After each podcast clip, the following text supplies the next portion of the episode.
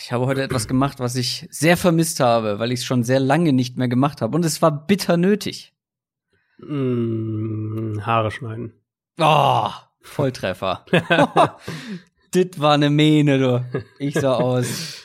Ja, ich, ich habe ja das Glück, dass meine Frau das einigermaßen beherrscht. Ähm, selbst du bist da auch, du bist da auch, glaube ich, nicht so eitel wie ich, oder? Das kann sein, allerdings jetzt waren wir ja doch auch einige Male mit Video zu sehen rund um Free Agency und Draft. Ja, genau. Und, äh, ja. ja, da war dann irgendwann schon so, hm, da müsste man mal wieder ran. ja, meine Freundin hat mir auch einmal die Seiten rasiert. Hm. Ähm, mit so einer Maschine, aber oben ja nicht. Okay, ja. Und selbst das war wieder rausgewachsen und ich hasse nichts mehr, wenn das so dann über die Ohren geht und so. Also, ja, ja. Das klingt jetzt, glaube ich, das klingt jetzt sehr eitel, so schlimm ist es nicht. Aber wenn die so über die Ohren wachsen, man sieht aus wie so ein pubertierender 15-Jähriger, wo dann irgendwie, nee. Ähm, aber das Bieber. war, aber dann schön mit Maske, äh, da auf dem Friseurstuhl. Mit Maske, ja klar, stimmt natürlich. Ja, logisch, ja. na logisch. Und dann musste der arme ja. Kerl da so um diese Maske rum das, und dann musste ja. ich hier einmal runterhalten, dann hier einmal runterhalten, damit der auch überall rankam. Ja, das ist echt auch, echt auch nicht leicht für die, für die nee. Friseure, Friseurinnen. Nee, Shoutout an dieser Stelle. Absolut. Ja. Absolut. Aber hier frisch rasiert, mit frisch rasierten Seiten geht's jetzt in die neue Folge.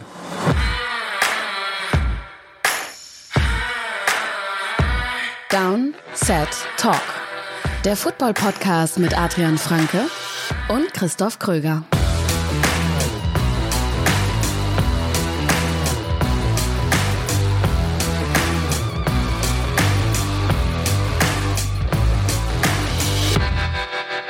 Donnerstag, 14. Mai 2020. Es gibt eine neue Folge Downset Talk. Der offizielle NFL-Podcast von The Sonnens Box mit mir, Christoph Kröger und natürlich auch, ich hoffe, mit einem frisch gestriegelten Adrian Franke. Einen wunderschönen guten Tag. Was machen wir heute? Wir gucken, nachdem wir uns jetzt die letzten Wochen um den Draft 2020 gedreht haben, auf die Draft-Klasse 2019. Also die, die jetzt in ihr zweites Jahr kommen. Wir küren unsere Top 10 Rookies, offensiv und defensiv. Wir gucken auf die größten Enttäuschungen aus unserer Sicht und mögliche Breakout-Kandidaten. Also das Spannendste kommt ganz zum Schluss. Und bevor wir das machen, haben wir auch noch ein paar andere Kleinigkeiten geplant. Du hast zum Beispiel auch noch, wie versprochen, eine Bonusfolge gemacht am Wochenende. Genau, ich habe eine Bonusfolge gemacht. Das ist ja quasi der der inoffizielle zweite äh, Mailback-Teil mit, ähm, ja, es waren wirklich, es waren wirklich unglaublich viele Fragen. Wir haben es ja in der mhm. Folge auch schon gesagt, die man auf keinen Fall alle in einer Folge machen kann. Und ich habe dann eben ein paar spezifischere Fragen, auch ein paar teamspezifische Fragen, aber auch so, die so ein bisschen ähm, jetzt, ich sag mal, mehr nerdig sind, habe ich dann auch damit reingenommen. Und ist auch, glaube ich, nochmal ich weiß gar nicht, 40 Minuten oder sowas in dieser Knapp, Richtung. Ja, äh, ja sind es, glaube ich, nochmal geworden. Also nochmal einige eurer Fragen beantwortet. Das heißt, ähm, findet ihr bei Patreon und könnt da schauen, ob ich euch vielleicht noch, wenn ihr nicht in der, in der Hauptfolge quasi dabei wart, ob ich euch da noch mit reingepackt habe. Genau, findet man bei Patreon. Da könnt ihr uns supporten in unserem Special Team www.downsettalk.de slash support. Da findet ihr die aktuelle Bonusfolge, aber auch alle vergangenen. Und wenn ihr uns supportet, bekommt ihr auch Zugang zu unserem exklusiven Discord-Channel. Sind viele noch mit dazugekommen diese Woche, aber besonderer Dank geht an Alexander Hess, der mit 10 Dollar im Monat am Start ist. Jetzt habe ich eben schon angekündigt, dass wir, bevor wir zum, wie nennen wir das eigentlich, Draft Rewatch? Nee, wir hatten einen anderen Begriff. Rookie Watch, Rookie Watch haben wir es genannt. Aber Rookies sind doch jetzt die, die kommen. Ja gut, Rookie Watch, äh, Rookie Zurückblick klingt halt irgendwie auch. Ja, Rookie Re oh Rookie Rewatch. Ui. Äh, äh, ja, wir machen aber noch was vorher. Und zwar hat das auch schon ein bisschen Tradition hier im Podcast. Wenn du, Adrian Franke, bei Spox ein neues Power Ranking veröffentlichst, dann führt das zu Diskussionen. Mhm. Meistens auch zu Verwirrungen oder zu Unverständnis Unverständnis auch teilweise dann bei mir. Bei deinem neuesten Power Ranking hielt sich das tatsächlich in Grenzen. Trotzdem mm. machen wir ein kleines Defend Yourself. Also, wo du mal argumentieren kannst, warum du das eigentlich so gemacht hast. ich werde jetzt nicht auf alle Platzierungen oder so weiter eingehen, sondern ich habe mir zwei Teams rausgesucht, wo ich nicht wirklich okay. mit okay. übereinstimme. Also bei vielen tatsächlich sage ich ja, vielleicht so ein Platz, zwei Plätze, ähm, aber keine großen Aufreger tatsächlich. Ähm, vielleicht waren die Packers-Fans mit Platz 16 nicht ganz so glücklich. Das kann ich mir gut vorstellen. Ich bin ganz ehrlich, die Packers muss ich hier vielleicht mal in Schutz nehmen. Hätte ich tatsächlich vor das ein oder andere Team noch gepackt vielleicht sogar aktuell vor die Vikings, aber darüber möchte ich gar nicht sprechen, sondern lass uns hinten anfangen bei den Panthers auf 28. die Panthers auf 28. Also wir haben ja schon festgestellt, dass wir da etwas unterschiedliche mhm. Vorstellungen haben, wie das nächste Jahr laufen kann. Wir gehen beide davon aus, dass diese Defense auf sehr wackeligen Füßen steht. Ja. Ich halte nur von der Offense oder von dem Potenzial der Offense ein bisschen mehr und 28 ist mir dann doch ein Ticken zu weit hinten, vor allem hinter den Dolphins und den Giants. Also Minimum zwei Plätze hätte ich sie höher. Ich finde, bei den Panthers ist eben das Thema, ähm, dass man eigentlich davon ausgehen muss, dass die Defense nicht gut sein wird. Also finde ich zumindest ist so der, der Ansatz. Ich sehe ich seh kaum eine ne Möglichkeit oder kaum eine realistische Chance zu sagen, diese Defense wird gut sein. Vielleicht schaffen sie es irgendwie so ins untere Mittelfeld, aber ich würde davon ausgehen, dass sie ähm, nicht gut sein wird. Sie haben natürlich viel investiert, aber jetzt auch viel in der, in der, äh, also in der Draftklasse dieses Jahr. Das heißt, da muss man eben auch abwarten. Das kann oft ein Jahr dauern, bis es dann zusammen funktioniert. Auch viele neue Teile natürlich. Neuer Coaching-Staff, all diese Sachen. Und wenn die Defense nicht gut wird bei den Panthers, wenn das keine gute Defense ist, wenn es eine schlechte Defense wird, dann ist natürlich auch ein hoher Druck auf der Offense. Und ich glaube schon auch, dass Potenzial da ist, aber wir reden da letztlich immer noch von einer ähm, Offense mit einigen Fragezeichen, was, was die, das Zusammenspiel aus ähm, neuem Coordinator, Quarterback und den Waffen angeht. Also klar, Joe Brady, der neue Offensive Coordinator, kennt Teddy Bridgewater zumindest ein bisschen aus New Orleans, aber ähm, war ja jetzt auch nicht irgendwie sein direkter Playcaller oder sowas in der Richtung. Also da wird sich ja auch ein bisschen eine, eine Abstimmungsphase stattfinden und dann eben auch die Frage, wie gut ist diese Offense, wenn sie vielleicht häufig ähm, schlechte Defense ausgleichen muss. Also das war so für mich auch ein Takeaway, den ich aus, aus eigener Sicht dann ähm, in Arizona letztes Jahr in der zweiten Saisonhälfte dann auch mitgenommen habe, wo die Offense deutlich stabiler wurde, aber die Defense halt so schlecht war über weite Teile, dass du eben auch immer was aufholen musstest und dann ähm, so eine gerade so eine junge Offense, die noch so ein bisschen zusammen ja, zusammenwachsen ja. muss, zusammen funktionieren muss, sehe ich dann schon so ein bisschen äh, Wackelpotenzial plus eben auch der Faktor und obwohl ich ihn ja sehr mag, aber wie gut ist Teddy Bridgewater, wenn er wirklich 16 Spiele startet und halt nicht in diesen perfekten ich, Umständen wie bei den kann Saints. Ich alles, äh, kann ich alles nachvollziehen. Äh, stimme ich auch über weite Teile mit zu. Allerdings halte ich das individuelle, die individuelle Qualität auf eigentlich fast jeder Offense, zumindest auf den, auf den Skill-Positionen, für sehr gut. Und vor allem, ich meinte ja eben, hinter den Dolphins und den Giants. Also wenn wir das mal mit den Giants vergleichen, auch da gibt es in der Defense einige Fragezeichen, vielleicht auch mhm. noch das ein oder andere Loch.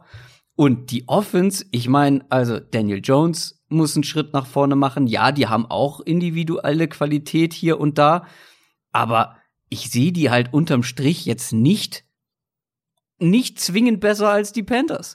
Auch dazu noch ja, ein First-Time-Head-Coach. Also auch da kein Unterschied. Ja, also sind halt für mich ist auch grob grob ein Level ungefähr. Und Jason also Garrett als Offensive Coordinator muss man auch noch. ja, das, das ist das ist tatsächlich ein Grund, um sie nochmal nach hinten eigentlich zu stufen. Ähm, die Giants haben halt eine Secondary. Das ist halt so für mich ein, wenn wir auf die Defense schauen, die Giants haben eine Secondary mittlerweile, die Panthers halt nicht. Also gerade Cornerback wird halt für Carolina, glaube ich, wirklich ein Problem werden. Und dann denke ich auch, dass die Panthers Offense mehr Potenzial hat. Aber ich glaube halt, dass die Giants Offense schon besser zusammen funktionieren wird von Anfang an. Also vielleicht brauchen die Panthers halt die ersten sechs, sieben Spiele, um, um so richtig auf eine Wellenlänge zu kommen. Und die Giants, denke ich, auch wenn die Baseline, äh, auch wenn das Potenzial vielleicht das Ceiling bei den Panthers höher ist, glaube ich, dass die Giants Offense unterm Strich ähm, für zumindest mal die ersten acht, neun, zehn Spiele stabiler sein wird. Als, oder oder ich, ich traue ihr über die ersten, über die erste Saisonhälfte mehr zu als der Panthers ähm, Offense. Und dann eben, wie gesagt, der Faktor dass ich denke, dass Carolina offensiv oft auch Punkte machen muss und, und Rückstände aufholen muss oder eben die eigene Defense kompensieren muss. Dann habe ich noch ein anderes Team, wo ich finde, dass du sehr optimistisch bist. Ja, zu optimistisch. Die Bills auf Platz 10. Also ja, wir mögen beide das, was die Bills jetzt die letzten ein, zwei Off-Seasons gemacht haben. Da sind gute Dinge passiert. Jetzt auch noch der Stefan Dix Move in der, in der vergangenen Off-Season. War natürlich super, gar keine Frage. Die Defense war letztes Jahr schon gut. Aber ich sehe in denen noch kein Top-10-Team. Also, die Frage muss man sich stellen, kann ein Team mit Josh Allen ein Top-10-Team sein, egal wie gut die Umstände sind? Mhm. Sie tun alles dafür, um Josh Allen die bestmöglichen Umstände zu geben. Das ist, mhm. das muss man schon mal herausstellen. Da sind sie auf einem guten Weg. Aber Josh Allen, ja, der hatte seine Highlight Plays, ja, der war gut als mobiler Quarterback, als Runner. Aber ich finde, das steht dann doch noch auf sehr wackeligen Füßen in der Offense, weil Josh Allen ist das Zünglein an der Waage für mich bei den Bills. Also 10 ist, glaube ich, der Optimalfall. Absolut. Der absolute Optimalfall, wenn das alles zusammenspielt und Josh Allen einen Schritt nach vorne macht. Aber wenn Allen stagniert oder im Zweifel sogar einen leichten Rückschritt macht, dann ist 10, glaube ich, deutlich zu hoch. Also, ich hätte, glaube ich, vor äh, den Bills, Teams, die du hinter ihnen hast, also die Colts zum Beispiel, die Titans und ich glaube auch die Texans hätte ich alle drei noch zumindest vor den Bills. Ich meine, ich könnte jetzt natürlich argumentieren, dass sie letztes Jahr, wenn wir auf die Regular Season schauen, das neuntbeste Team waren. Das heißt, ja. letztes Jahr waren sie quasi schon ein Top Ten Team. Muss natürlich nichts für dieses Jahr heißen, auch keine Frage. Ähm, aber ich, also der Josh Allen-Punkt ist die ist Dann genau springen dich die Packers-Fans wirklich an, weil die waren nicht das 16. beste Team, weil die standen kurz vorm ja. Super Bowl. Das ist richtig. Ähm, nee, die Josh Allen-Frage ist genau die, die richtige Frage. Und ich habe bei den Bills, das ist so ein Team, wo ich auch dann, das ist immer ganz witzig, wenn du Feedback von in beide Richtungen quasi bekommst. Also die einen, die sagen, die sind zu niedrig und die anderen, die sagen, die sind zu hoch. Ähm, ich habe mir da natürlich auch die Frage gestellt und wen ich, würde ich halt vor sie setzen. Coles, finde ich, kann man argumentieren, ist aber für mich halt schon auch echt eine ne Wundertüte. Also ich meine, du bist ja selbst viel kritischer bei Rivers als ich. Deswegen, wenn Rivers halt nicht funktioniert, dann sind die Coles äh, da, wo sie letztes Jahr waren, so mehr oder weniger. Ähm, Texans, finde ich, kann man argumentieren, aber genauso gut könnte man auch, tatsächlich finde ich die Texans, die ich auf 12 habe, noch mal einen Platz nach hinten oder zwei nach hinten stufen und zum Team wie die Titans zum Beispiel vor die setzen, ähm, weil eben Texans Defense plus Hopkins weg, ähm, also Defense Fragezeichen plus Hopkins weg. Kann man argumentieren. Ich bin ja selbst ein großer Josh Allen äh, Kritiker, so ist es ja nicht. Ich glaube aber, dass die Bills aktuell und es ist ja auch eine eine Mischung aus eben, wo stehen sie auf dem Papier und was was predicted man für die Saison, dass die Bills halt der Favorit in der Division sind und dass die Bills glaube ich, ein Team sind, was wieder zweistellig, zweistellige Spiele gewinnen kann nächstes Jahr. Und bei, das glaube ich bei den Texans und Colts zum Beispiel auch, aber wirklich viel sicherer bin ich mir da nicht, auch wenn ich beide an sich auf Quarterback besser aufgestellt sehe. Ja, also wie gesagt, ich mag das, was die Bills getan haben. Und ich glaube auch, dass die Offense einen Schritt nach vorne machen könnte, aber es hängt halt, glaube ich, echt viel hm. von Josh Allen ab ja, er hatte teilweise, wie soll man das sagen? Also da waren wirklich herausragende Würfe mit dabei, aber halt auch viele Fehler. Und wenn er diese ja, herausragenden ja. Würfe nicht wiederholen kann und aber die Fehler nicht mehr abstellt, dann sieht das, glaube ich, ganz schnell gar nicht mehr so gut aus. Aber trotzdem, die Bills haben, haben Potenzial. Ich meine, der Top 10 ist äh, Optimalfall. Der Optimalfall ich, kann auf jeden Fall eintreten eintreten. Was ich mich äh, gefragt habe, das Team, das ich vor den Bills habe, die äh, Pittsburgh Steelers auf neun, wo du die setzen würdest, weil das war so ein Team, wo ich ja ganz schwer zusammen mit ja. Tampa Bay, glaube ich, mit am meisten überlegt habe, weil ja. das halt äh, ja also riesen Wildcard ist. Ich glaube, mit der Defense hast du zumindest eine ziemlich hohe Baseline, weil mhm. die ist jung, die war sehr gut und ich glaube nicht, dass die jetzt einen signifikanten Rückschritt macht ähm, nächstes Jahr. Weniger Turnover wahrscheinlich, aber ja, gut. Insgesamt aber wahrscheinlich. Die, soll, Offense, die sollten immer noch gut sein, sagen wir es so, ja. Die Offense war Murks. Äh, mhm. Man hat jetzt nicht so wahnsinnig viel verändert, aber man kommt, bekommt Big Ben zurück und selbst wenn Big Ben nicht mehr der Alte ist, er wird besser sein als die beiden, die da letztes Jahr unterwegs waren. Und das ja, das war auch mein Gedankengang. Pittsburgh Steelers finde ich schwer. Die könnten natürlich so ein Faktor sein oder so ein Team sein, was sich vielleicht sogar noch hinter Teams wie die Colts, die Bills, mhm. die Titans. Ich glaube, ich habe die Titans oder hätte die Titans in einem Power Ranking ein Stückchen höher als du. Mm, ich traue einfach Tannehill nicht, muss ich da echt sagen. Ja, aber es gibt natürlich wird das ein wird es bei Tannehill und der ganzen Titans Offense einen Rückschritt geben, aber wir haben keine Ahnung, wie groß der sein wird. Der muss nicht groß sein. Ja, letztes Jahr war es natürlich schon perfekt oder vieles hat perfekt funktioniert in der Regular Season mit, ja, mit der Effizienz im vertikalen Passspiel. Also, absolut, aber kann sein, dass die Teile davon wiederholen können, aber ähm, wir haben halt, also sagen wir so, wir haben halt viel, viel Tape und viele Stats von Tannehill über die all die Jahre davor in der NFL von ihm, die, ähm, wo er halt nicht ansatzweise auf dem Level war. Das macht mich halt dann da skeptischer, dass er das jetzt einfach so wiederholen kann. So, dieses Defend Yourself konnten wir machen, weil wir nicht so viele News diese Woche haben. News aus der NFL. Um genau zu sein, eine. Eine, die viele Leute interessiert, die ähm, ja viele Leute händeringend erwartet haben, und zwar den NFL-Spielplan. Der Schedule ist da. Ist ja tatsächlich immer eine Sache, da gucke ich einmal drauf, nicke und ja. mache weiter. Ja. Ja. Gibt aber mittlerweile riesen eine riesen Show auch drumherum, ne? Also ja, ESPN hat eine drei, drei Stunden, Stunden, Show ja. zum, zum Schedule Release gemacht. Dann hast also, du natürlich auf allen möglichen Plattformen Leute, die direkt alle Spiele durchtippen und so weiter und so fort. So gelangweilt bin ich jetzt im Homeoffice oder generell ähm, beim viel zu Hause sein in der Quarantäne nicht. Also was ich halt mir anschaue, also an sich sehe ich es ähnlich wie du. Was ich mir eben anschaue, ist, sind so ein paar Eckpfeiler. Also klar den Opener, ja. In dem Fall ist es ja das, das, was, als wir die Spiele gerankt hatten damals, ich weiß gar nicht mehr, wo das war, in einer, in einer Bonusfolge war oder in einer, in einer normalen Folge, ähm, für mich ja so das, das verrückteste Highlight, was auch immer, Spiel letztes Jahr mit, mit Chiefs gegen Texans. Das ist ja der Season Opener. Sowas schaue ich mir natürlich an. Ich schaue mir Thanksgiving als nochmal an. Da haben wir ähm, Lions gegen Texans, Cowboys, Redskins und Steelers Ravens. Also ein sehr, sehr gutes Night Game auf jeden Fall sollte da gegeben sein. Ähm, und dann halt so Sachen wie, wer hat wie viele Primetime-Spiele, wo, wo sind die Primetime-Spiele? Das schaue ich mir schon an. Ich meine, dieses Jahr natürlich krass mit Tampa Bay, mhm. die, äh, ich glaube, fünf Primetime-Spiele haben. Mit, äh, mit Brady ist, ist natürlich äh, genau klar, woher das kommt. Ähm, was mich überrascht hatte oder was ich nicht erwartet hatte, ist, dass die dass die Liga offenbar keine Bedenken hat, was die Stadien in, in äh, LA und Las Vegas angeht weil die Rams eröffnen direkt zu Hause gegen Dallas im ersten Sunday Night Game der Saison und die Raiders spielen Woche zwei Monday Night zu Hause. Also ähm, hätte ja auch hätte man ja auch machen können, dass die die ersten beiden äh, Wochen irgendwie, dass da sozusagen die Stadien noch nicht benutzt werden oder irgendwie sowas.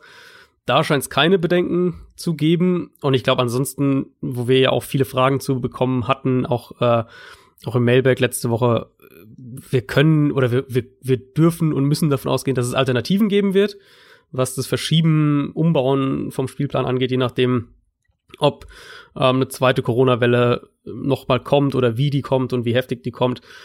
Aber also sich, so wie wir es ja auch vorher ähm, letzte Woche schon gesagt hatten, ist es erstmal ein relativ normaler Spielplan, ohne eben die International Games und alles weitere, denke ich, werden wir erst in drei, zwei, drei, vier Monaten sagen können.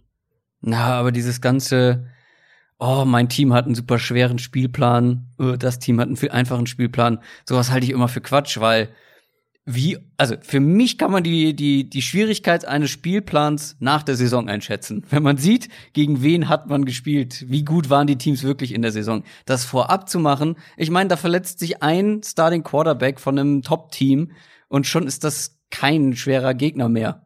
Weißt du? Und dann klar, nee, sieht, klar. Der, also sieht, der, sieht die Stärke oder die Schwierigkeit des Spielplans plötzlich ganz anders aus. Also es kann so viel beeinflussen. Ein Team kann deutlich schlechter oder deutlich besser spielen und plötzlich ist das ein schwieriger mhm. Gegner und macht diesen Spielplan viel schwieriger. Also ich, damit kann ich nicht so wahnsinnig viel anfangen. Nee, von den Gegnern und ich meine, also gegen wen man spielt, wussten wir ja, also wusste ja jedes Team auch vorher schon. Das ja. war ja, es geht ja quasi nur um die um den, äh, um die Zusammensetzung dann sozusagen. Was man halt, worauf man achten kann, finde ich eben gar nicht mal so die Gegner, aber was äh, Heim-Auswärtsspiele angeht, solche Geschichten. Mhm. Also ob das finde ich ist am ehesten das, wo man noch sagen kann, okay, da ist der Schedule irgendwie ungünstig. Also es gibt Arizona zum Beispiel drei Auswärtsspiele hintereinander und zwei davon an der an der Ostküste, dann geht wieder zurück in in Dallas. Das ist natürlich nicht ideal, solche Sachen, aber aber wahnsinnig viel mhm. äh, wo die Bye Week liegt, sowas kann man sich dann noch anschauen, aber wahnsinnig viel kann man da nicht mit rausnehmen, das stimmt schon. Und damit kommen wir zu unserer Hauptrubrik Rubrik, ähm, der heutigen Sendung. Und das ist ein kleiner Rückblick auf die Rookies der vergangenen Saison. NFL Review. Wir machen so eine kleine Analyse der Rookies aus dem vergangenen Jahr, die jetzt in ihr zweites Jahr kommen. Das ist vielleicht noch etwas früh. Wir sagen ja immer, ah, so eine, so eine Draftklasse kannst du so nach drei, vier, fünf Jahren einigermaßen vernünftig nochmal analysieren. Aber letztes Jahr war das erste Jahr, wo wir wirklich ausführliche Previews gemacht haben für jede mhm. Position, mhm. wo wir wirklich über die meisten Spieler gesprochen haben. Und deswegen ist es natürlich spannend, auch nochmal zurückzugucken. Wie haben sich die Spieler angestellt? Wie haben sich unsere Lieblingsspieler angestellt? Wer hat enttäuscht? Wer hat auch vielleicht überrascht? Also, wenn wir gleich zu unseren Top 10 kommen, da sind ein, zwei Spieler dabei, die ich nicht dort erwartet hätte. Vor allem nicht nach einem Jahr. Und wir haben jeder eine Top 15 gemacht. Ich hatte ja schon mal eine Bonusfolge gemacht zu den oder zu meinen persönlichen Top 10 Offensive Rookies des Jahres. Wir haben jetzt noch mal die Defense Leute mit reingenommen, haben jeder eine Top 15 gemacht und am Ende ist eine Konsens Top 10 rausgekommen. So du hast das ganze zusammengebaut, wie hast du es gemacht? Genau, also eigentlich ganz einfach. Äh jeder hat seine Top 15 zusammengestellt, individuell. Dann ähm, habe ich die einfach nebeneinander gesetzt und dann bekommt Platz 1 bekommt 15 Punkte, Platz 2 bekommt 14 Punkte, Platz 3 bekommt 13 Punkte und so weiter. Platz 15 dann eben einen Punkt und ähm, dann einfach zusammengerechnet und die meisten Punkte sind dann Platz 1 und die zweitmeisten sind Platz 2 und so weiter. Wahnsinn. Das ist, das ist relativ simpel, ja. Äh, Magic, würde ich es fast nennen. Herausgekommen ist auf der Top 10 ein Quarterback. Gardner Minshew von den Jacksonville Jaguars. Das war einer unserer My Guys. Wir haben oft das Feedback mhm. bekommen, nachdem er übernommen hat und begeistert hat, dass viele froh waren, dass sie den Namen gehört haben, weil der ist nicht bei allen in allen Podcasts oder irgendwelchen ähm, Medien aufgetaucht, dieser Name, Gardner Minshew, aber wir hatten ihn deutlich höher als die meisten anderen. Er wurde ja auch erst in Runde 6 gepickt. Das muss man mhm. sich noch mal in Erinnerung rufen. Also ein Sechstrunden-Pick, der ins kalte Wasser geworfen wurde nach der Nick Foles-Verletzung. Und dann hat er abgeliefert. Sehr präzise, schnelles Kurzpassspiel. Es hat wirklich Spaß gemacht, ihm zuzugucken. Dazu einfach ein großartiger Typ, der scheinbar auch gerne im Mittelpunkt steht. Ähm, dann kam Foles wieder zurück von der Verletzung hat nicht gut gespielt. Minshu durfte wieder rein und dann war der auch nicht mehr ganz so stark. Das ist ein Spieler, also man muss dazu sagen, wir haben unsere Top 15 jeder wieder separat gemacht. Wir wussten nicht, was der andere macht. Und es gibt wieder wenig große ja große Unterscheidung. Es gibt nicht viele Leute, ja, in, der, in der Spitze. Ja, ja, vor allem in der Spitze. Gibt nicht viele Spieler, wo wir weit auseinander liegen, aber Gardner Minshew da sind schon ein paar Plätze dazwischen. Bei mir ist er am Ende auf Platz 14 gelandet, bei dir sogar auf Platz 6. Mhm. Relativ weit auseinander. Ich ich habe dann auch noch mal nachgeguckt. Ja, vielleicht hätte man ihn ein, zwei Plätze höher in meinen Augen setzen können. Aber alle, die jetzt noch kommen in unserer Konsens Top 10, haben für mich konstantere Saisons gespielt oder haben sich konstant gesteigert. Minshu hatte diese Phase vor bevor Nick Foles zurückkam, wo er extrem gut war und hätte er nach der Pause so weitergespielt wie davor, hätte ich ihn natürlich viel, viel höher. Aber am Ende waren es in meinen Augen halt vier, fünf gute, sehr gute Spiele und das hat dann am Ende nicht für weiter oben gereicht.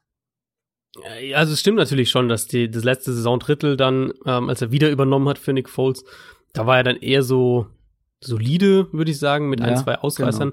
Genau. Ähm, aber, also was man vielleicht sagen muss bei der Liste, wir haben jetzt kein Positional Value zusammengestellt, also sozusagen kein Big Board in dem Sinne. Nee. Sonst wäre der Quarterback natürlich bei mir noch höher und bei dir höchstwahrscheinlich auch noch höher. Mhm. Ähm, das ist nicht der Punkt, aber ich habe schon so ein bisschen, wenn ich so Rookie-Rankings erstelle oder jetzt eben so meine Top 10 Rookies, Top 15 Rookies, dann so ein bisschen fließt bei mir das schon mit ein, wie schwierig einfach der Übergang auf der Position ist vom College in die NFL. Und das kann man nur zu einem gewissen Grad abschätzen. Aber wir wissen halt, dass Quarterback so ziemlich das Schwierigste ist. Und dagegen Running Back relativ problemlos wohl funktioniert vom, ähm, vom College in die NFL. Und das sehen wir ja auch oft. Also Rookie Quarterbacks haben ja häufig noch Probleme, brauchen ein bisschen länger.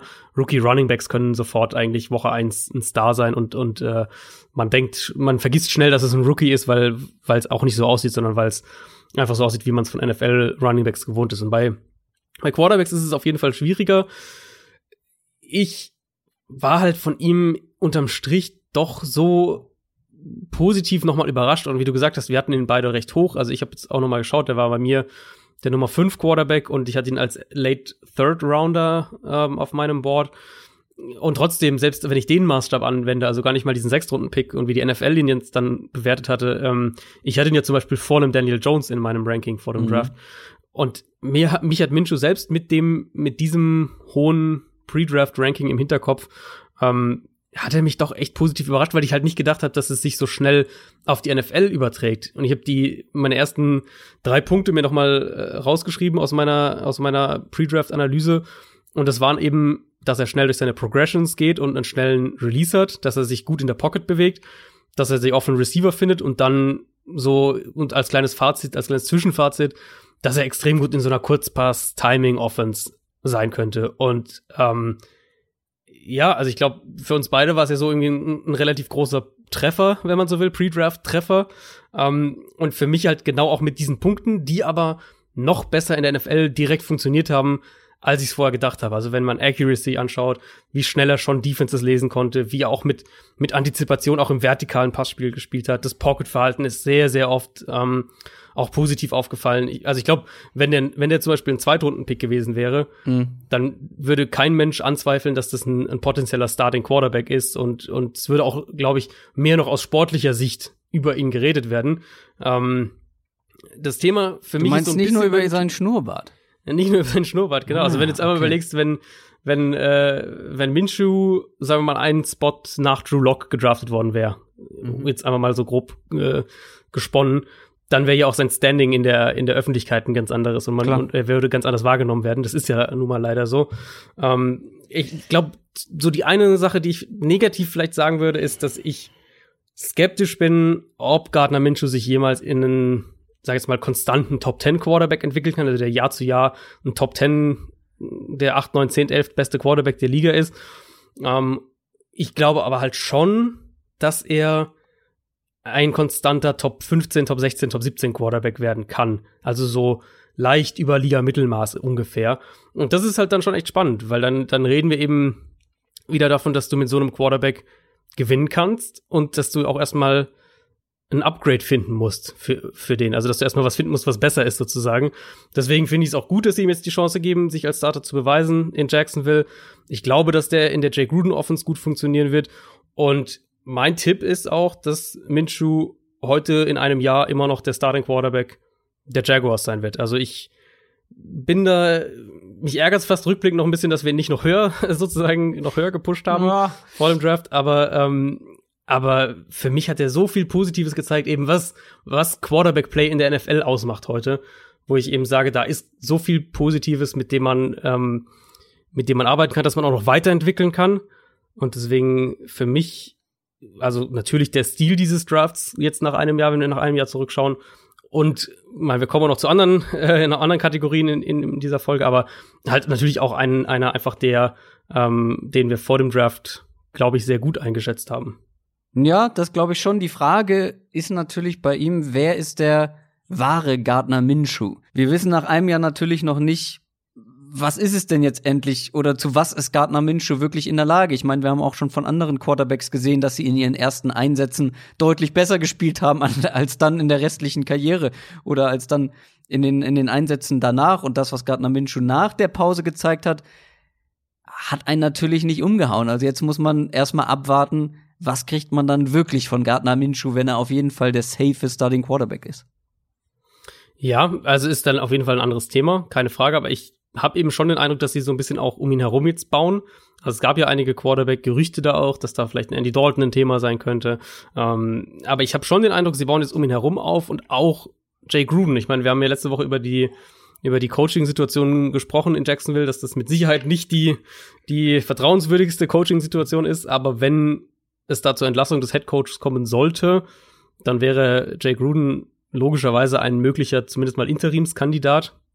Ähm, und das ist halt ein Coach, der diese Offense, also es wird seine Offense sein, er ist da der, der klare, der klare Anführer, was das angeht und dass die Offense, die Jay Gruden spielen lässt, die wird halt gut zu Minshu passen. Deswegen, klar, man muss halt schauen, wie er sich dann entwickelt, aber wenn ich eben jetzt einfach mit, mit dem Optimismus sozusagen, den ich vor dem Draft hatte, und wie gesagt, für mich hat Minshu noch positiv eher überrascht, als, als äh, dass er mich nur bestätigt hätte, sozusagen in meinem Gefühl, sondern ich hatte mich noch positiv überrascht gesehen. Mhm glaube ich, dass das ganz gut funktionieren wird. Und er, vielleicht wird er wirklich nie der kein Top 10 Quarterback sein. Aber ich denke halt schon, dass der nächstes Jahr so der irgendwas zwischen 15 und 20 beste Quarterback der Liga sein kann. Kommen wir zur Top 9. Und das ist bei uns beiden auch die Nummer 9 gewesen. So auch dann in der Konsens Top 10. Debo Samuel, Wide Receiver San Francisco 49ers. Zweite Runden-Pick gewesen.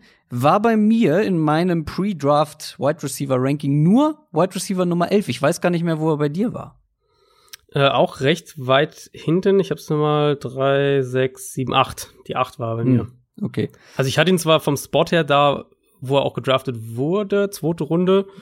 Ähm, aber also ich werde es noch ein, zwei Mal in der Folge ansprechen, weil es einfach wichtig ist. Ähm, zwei Spieler, sagen wir jetzt auf gleicher Position mit ähnlichem Talentlevel, können halt einfach krass unterschiedliche NFL-Karrieren hinlegen abhängig davon, wo sie als Rookie landen und, und die ersten vier Jahre äh, Absolut. ihrer Karriere verbringen.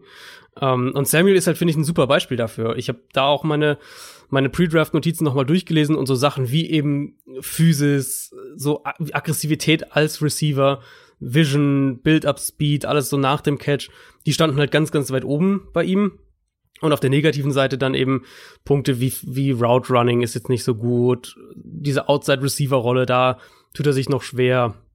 Um, ähm, und viel von dem kann man ja einfach auf den, auf den Brandon Ayuk-Pick dieses Jahr für die 49ers übertragen, was ja auch Sinn ergibt. Also die Niners haben einen klaren Receiver-Typen, den sie, den sie haben wollen.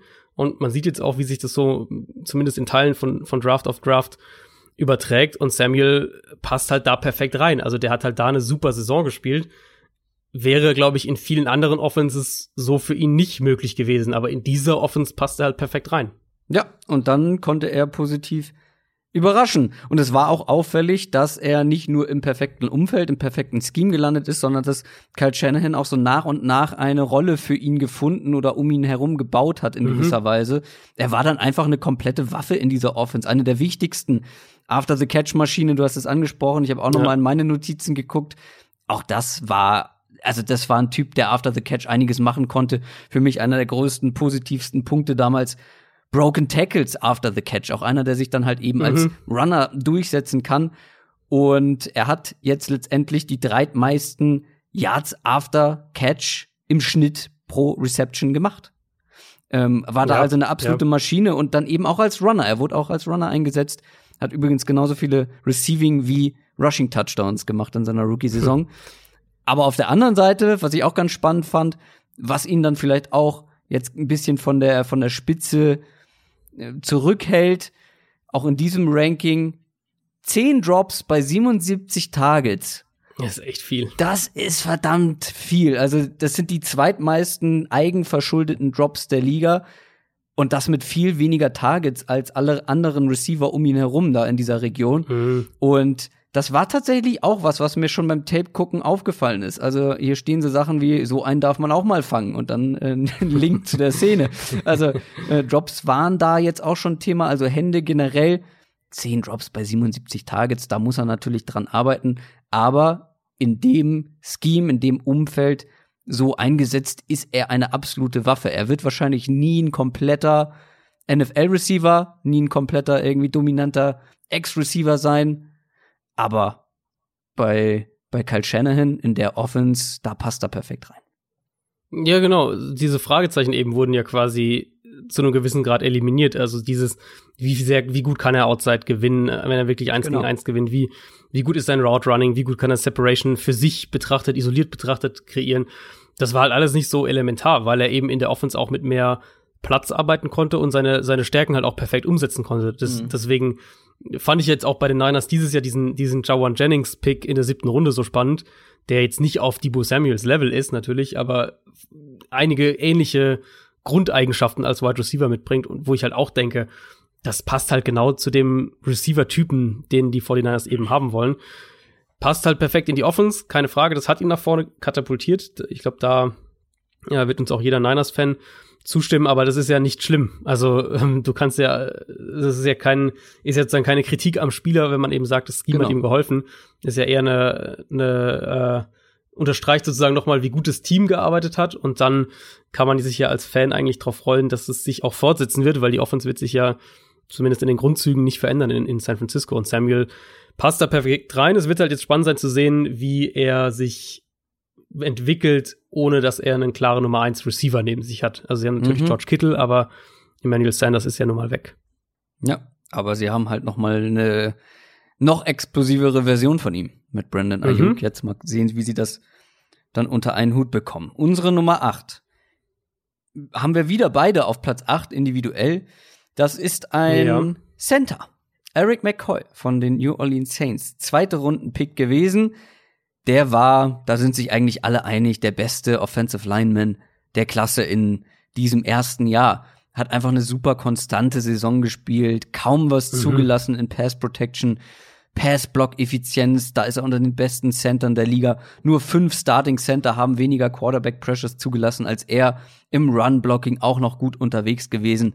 Also der hat sich den Platz auf jeden Fall verdient. Und vielleicht Leute, na, obwohl, da kommen jetzt noch wirklich sehr gute Spieler, aber ähm, da könnte man auch argumentieren, den sogar noch weiter vorne zu haben. Ja, ja.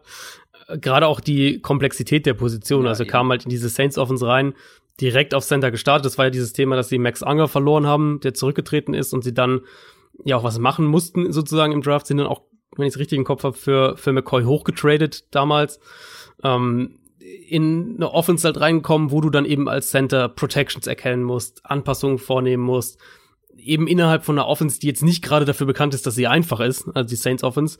Und das eben auf diesem hohen Level hinzubekommen, ist schon mal echt ein, ein richtig gutes Zeichen. Du hast die Pressure Stats schon gesagt, war auch ein sehr guter Run Blocking Center, also kann sich auch im im Raum bewegen, im Screen Game oder auch bei bei Runs eben die die Richtung äh, also Zone Runs, die mehr dann mehr Beweglichkeit vom Center erfordern. Ist glaube ich generell eine Position, die oft so ein bisschen unterschätzt wird und und die auch wahnsinnig schwer zu beurteilen ist, muss man auch ganz klar sagen. Also ich finde auch generell Interior Offensive Line auch auch ja, mit Blick eben auf Draft Wem Prospects. Ähm, so als Außenstehender ist das mit das Schwierigste oder, oder für mich eigentlich, mir fällt das am schwersten, das, äh, die Position zu bewerten. Tackle ist halt dann doch nochmal häufiger so ein bisschen isolierter, aber Guards und Center ist echt, echt schwierig.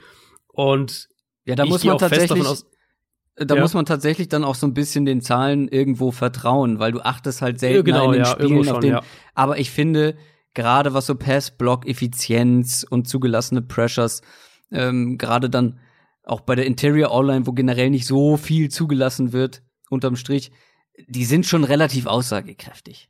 Mhm. Ja, und, und also bei den Saints, eigentlich, eigentlich hätte man ja nur einen Satz sagen müssen. Die Saints haben einen sehr guten Center verloren mit Max Anger und im Prinzip war Eric McCoy letztes Jahr ein Upgrade für die auf der Position und ich glaube, das hat vorher niemand erwartet und äh, spricht für seine Qualität und jetzt bekommt er ja mit, mit Cesar Ruiz noch einen, mhm. einen Guard, einen, einen sehr talentierten, sehr, sehr athletischen Guard neben sich gestellt. Also ja, ich glaube, diese Saints Interior Line mal zumindest auf den beiden Spots ist für die nächsten Jahre sehr, sehr gut besetzt. Und unsere Nummer 8 der Top 10 Rookies aus dem letzten Jahr. 2019. Kommen wir zur Nummer 7. Das passt ganz gut. Josh Allen, Edge Rusher. Jacksonville Jaguars war nämlich auch der siebte Pick overall. Das klingt vielleicht hoch, war es aber eigentlich nicht, wenn man sich noch mal dran mhm. erinnert. Das war für uns beide ja. ein absoluter Stil. Den hätten wir viel früher erwartet und waren geschockt, dass er eigentlich bis zu den Jaguars an sieben gefallen ist. Und nach einem Jahr kann man das auch unterstreichen, dass er ein Stil war. Er war jetzt nicht dieser mega dominante Edge Rusher, der irgendwie Spiele hatte mit zehn Pressures und vier Sacks oder so. Aber er hat einfach sehr konstant gespielt, war eigentlich immer eine Gefahr, war auch kein durchgängiger Starter, also hat deutlich weniger Passing Downs mhm. gespielt als zum Beispiel ein Max Crosby, äh, bei den Raiders oder natürlich auch ein Nick Bosa bei den 49ers. Aber einfach konstant Pressures, konstant Sacks, insgesamt zwölf an der Zahl. Für weiter oben im Ranking hat's dann, ja, da fehlten dann vielleicht so die Peaks und die, die Dominanz, die jetzt ähm, dann auch ein Edge Rusher, zu dem wir noch kommen, ja, hatte. Aber das war eine richtig gute Rookie-Saison. Ich habe ihn auch ein Stück höher als du, aber nicht viel. Ja. Also du auf zehn, ich auf sieben.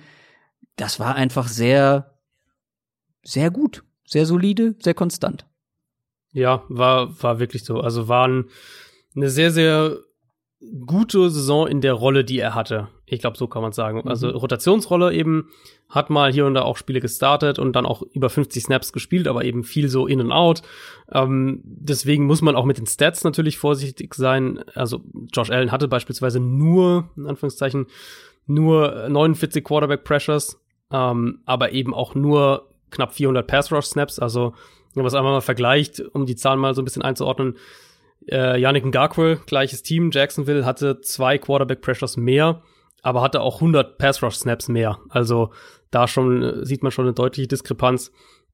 Und auch wenn man es weitergeht, er hat eine gute Winrate, also hat viel, viele Snaps gewonnen als Pass Rusher. Ja. Ähm, war halt gegen den Run noch wackelig, das muss man eben sagen. Und da, da will ich dann auch noch mehr sehen, wie er in einer Fulltime-Starter-Rolle aussieht. Deswegen hatte ich ihn jetzt halt nur auf, auf 10 und war noch so ein bisschen abwartender bei ihm, ähm, was sich auch mit der Pre-Draft-Analyse bei ihm, bei ihm total deckt. Also da, auch da war es ja eigentlich so der Konsens, super explosiver, athletischer Pass-Rusher, aber ist halt inkonstant gegen den Run und, und ähm, wird auch mal von Run-Blockern durch die Gegend geschoben, liest auch mal Plays häufiger falsch, solche Geschichten.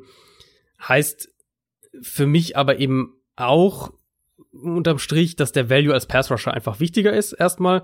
Und dann glaube ich halt diesen anderen Part, den, den Run-Defense-Part, den kann man ihm noch mehr beibringen. Also so Sachen wie Play Recognition, also Run-Plays richtig zu lesen, Power Physis, um die Edge zu halten.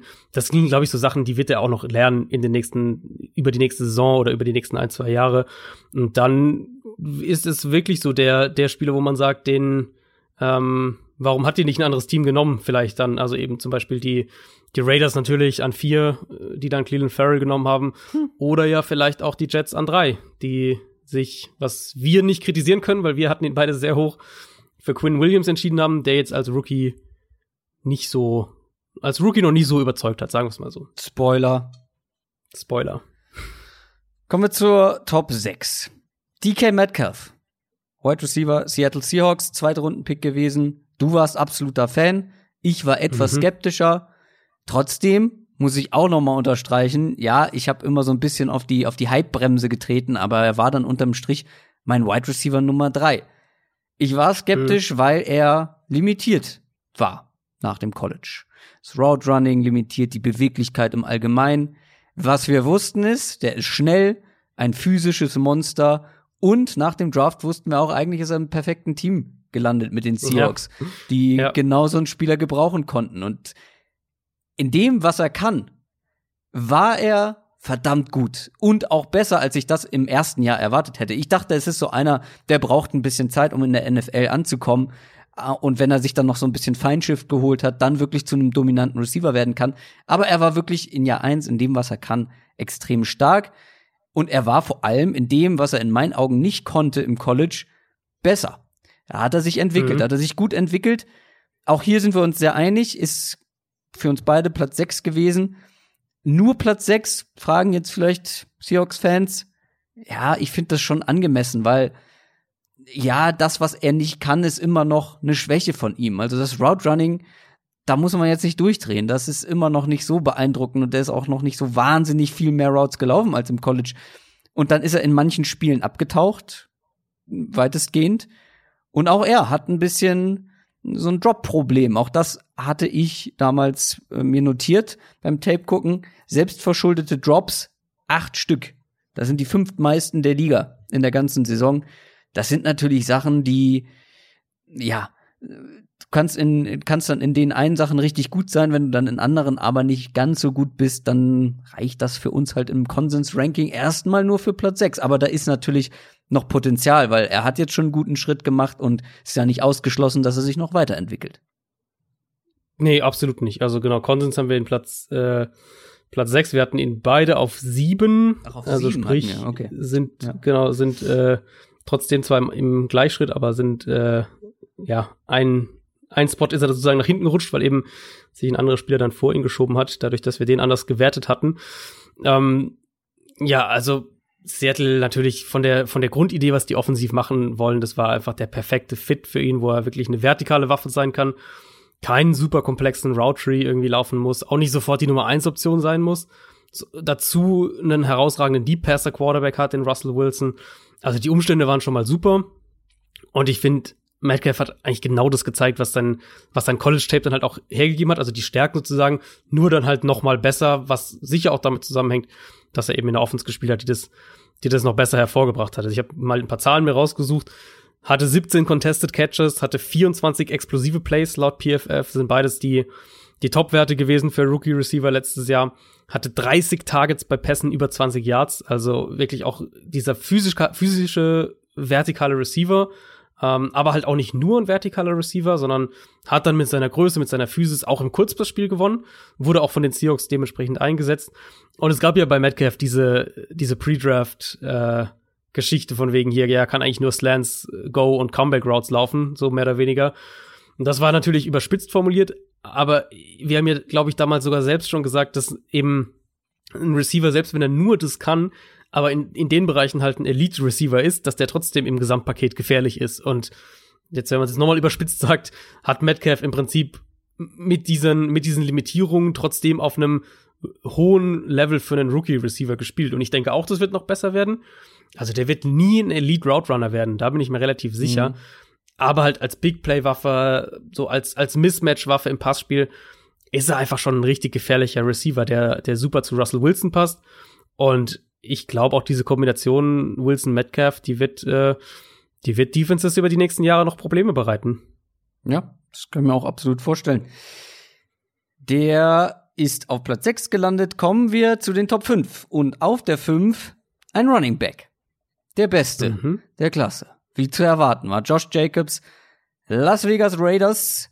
Und der wurde an 24. Stelle gedraftet im vergangenen Jahr.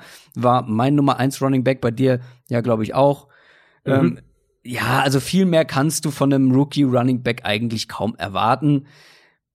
Außer du heißt Saquon Barkley, aber das war schon echt gut. Ja, hinter einer guten O-Line, aber in einer insgesamt eher limitierten, eingeschränkten Offense, wo eigentlich jeder wusste, dass sich viel so um die Line of Scrimmage herum abspielen wird. Mit dem Ja, Quarterback, ja. mit den Waffen, die sie zur Verfügung hatten. Wäre er jetzt noch ein richtig potenter Receiver aus dem Backfield gewesen, wäre er, glaube ich, auch noch weiter oben in diesem Ranking gelandet. Aber war er nicht.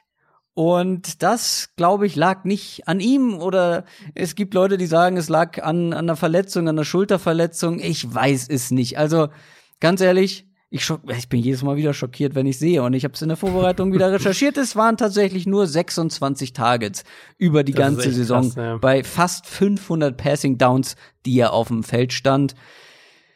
Ein kleines Quiz. Ähm, ich hoffe, du hast es bei Twitter noch nicht gesehen bei mir. Ähm, kleines Quiz. Wer hatte mehr Targets? Ronald Jones oder Josh Jacobs? Also ich, ich würde fast jeden Starting Running Back drüber setzen, also in dem Fall auch Ronald Jones. Also auch Chris Carson? Der ja nun wirklich nicht für seine, seine Pass-Catching-Skills gut, bekannt aber ist. das Ding ist, ja- das Ding ist ja allein diese Screens und Dump-Off-Geschichten sind ja irgendwie über die Saison summieren sich ja schon zusammen. Außer bei Josh Jacobs. Außer bei Josh Jacobs. Das Okay, ist echt okay, krass. dann Ja, einer, einen noch. Patrick, äh, Patrick Laird, oder wie wird er ausgesprochen? Patrick wieder- Laird, ja, der, der Dolphins. Genau, Back. Dolphins äh, Back, der hat nur acht Spiele gemacht. Ja, der hatte definitiv mehr. Der hatte ein paar Spiele, wo er richtig viele Targets gesehen hat. Zwei mehr, komm. Aber selbst der hatte gut, aber zwei Targets Über die mehr. Hälfte. ja, ich, also ich hatte aus einem anderen Blickwinkel die, ähm, die Target-Stat mir auch angeschaut mit den 26 Targets und bin einfach mal in die andere Richtung gegangen, sozusagen zur Ligaspitze. Und Christian McCaffrey hatte über die ersten vier Saisonspiele mehr Targets als, äh, als Josh Jacobs in der Ja, gesamten. Saison. So hoch, ich bin ja gar nicht, ich bin ja gar nicht so gierig.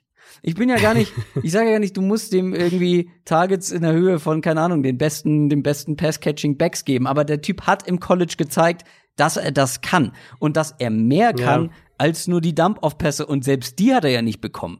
Also, Nee, ja, und das, das wundert mich auch wirklich. Und dann- also das, das, das habe ich auch nicht verstanden, ehrlich gesagt. Und dann heißt es ja, okay, sie haben ja einen Jalen Richard als Receiving Back im Team. Ja, okay, aber Josh Jacobs ist in meinen Augen der deutlich bessere Receiving Back als Jalen Richard, der ja nun mal auf das auch limitiert ist. Josh Jacobs kann beides und ist, glaube ich, in beiden Sachen deutlich besser.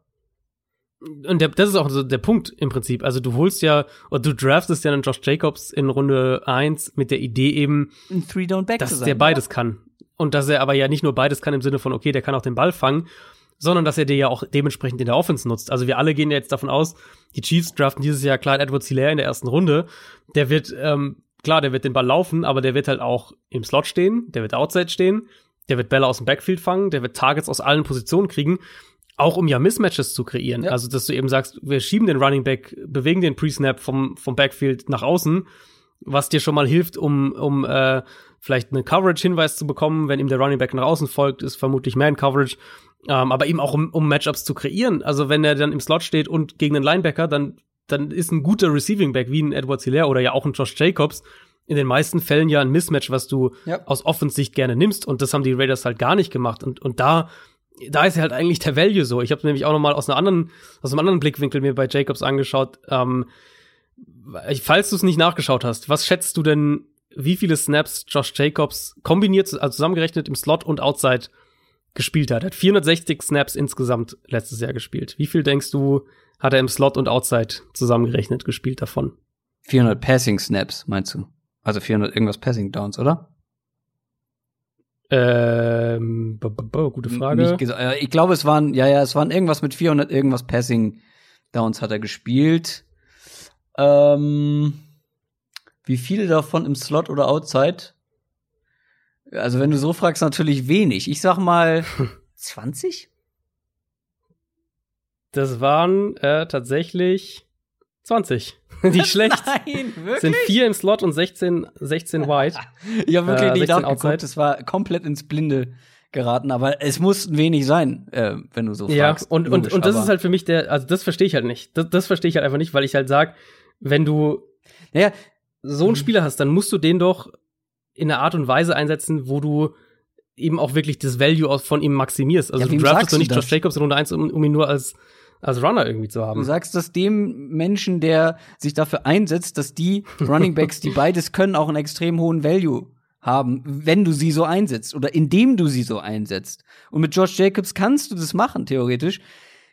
Ja, wenn das stimmt mit der Verletzung und jetzt irgendwie er eine Schulterverletzung hatte, die ihn dabei gehindert hat, Bälle zu fangen, weiß ich nicht wirklich, was er dann auch auf dem Feld macht, weil ich meine, ah, ja, so Hits im, im Running Game, wenn du gegen so eine Wand läufst aus Menschen, ist, glaube ich, auch nicht so angenehm für die Schulter, aber ich bin da kein Arzt, keine Ahnung.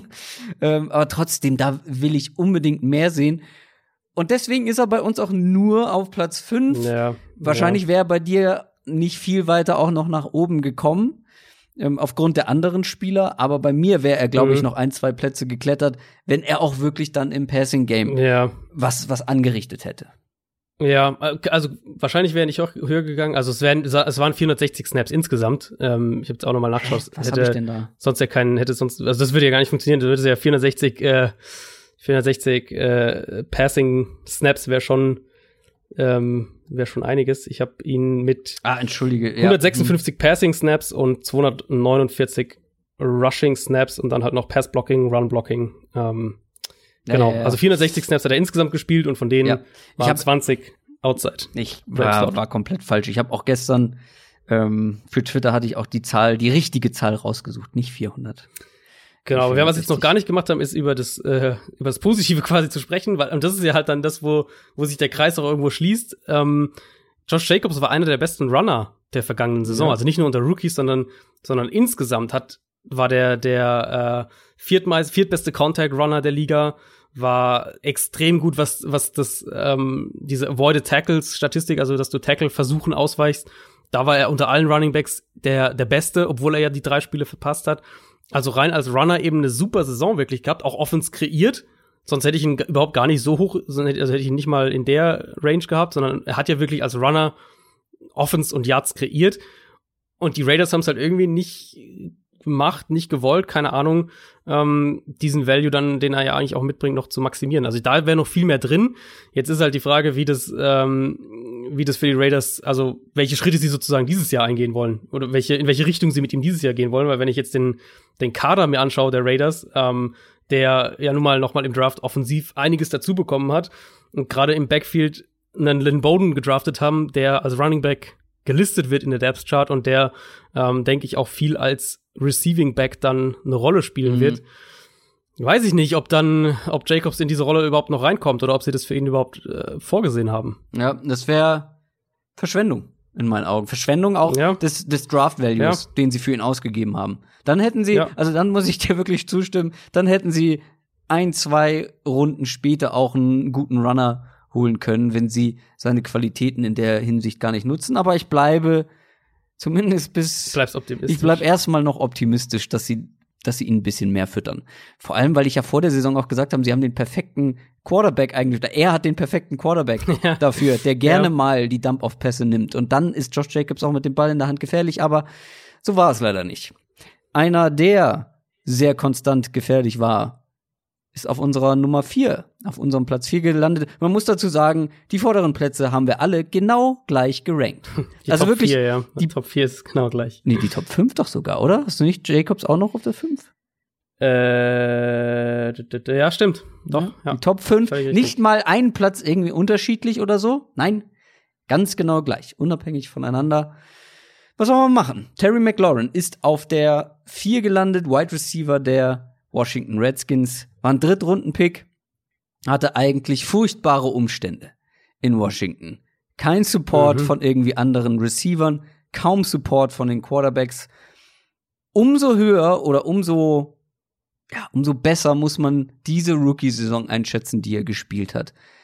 Über 900 Yards, über 90 Targets, über 500 Yards mehr als der zweit Beste im Team oder der mit den zweitmeisten Receiving Yards im Team. Das musst du auch erstmal schaffen als Rookie. Ja, als, der als war Rookie, der Einzige, der da was gerissen hat in dieser ganzen Offense tatsächlich. Ja. Und das, wo du wirklich, also Rookie, Receiver, da sagen wir immer, ja, das dauert ein bisschen länger, dass sie sich an die NFL gewöhnen. Dann kommst du in so ein Team, wo du keinen guten Quarterback hast, wo du keine Unterstützung hast, auf egal welcher Position, außer vielleicht im Backfield ein bisschen aber vor allem im Passing Game eigentlich keinen Support hast und du kommst rein, musst gegen die besten Cornerbacks der Liga antreten mhm.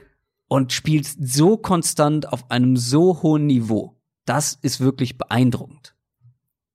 Kann ich auch noch mal direkt anknüpfen an das, was du gerade gesagt hast, weil ich habe mir auch noch mal die Advanced Stats angeschaut und er ist der einzige Rookie Receiver gewesen letztes Jahr, der über 35 Prozent der Intended Air Yards von der Offense bekommen hat, also über ein Drittel der Air Yards, die Washingtons Quarterbacks quasi geworfen haben, ob jetzt completed ja, oder nicht, genau. ging in seine Richtung. Und in der ganzen NFL waren unter Wide Receiver nur Cortland Sutton, Michael Thomas, Stephon Diggs, Allen Robinson und Odell Beckham vor ihm letztes Jahr.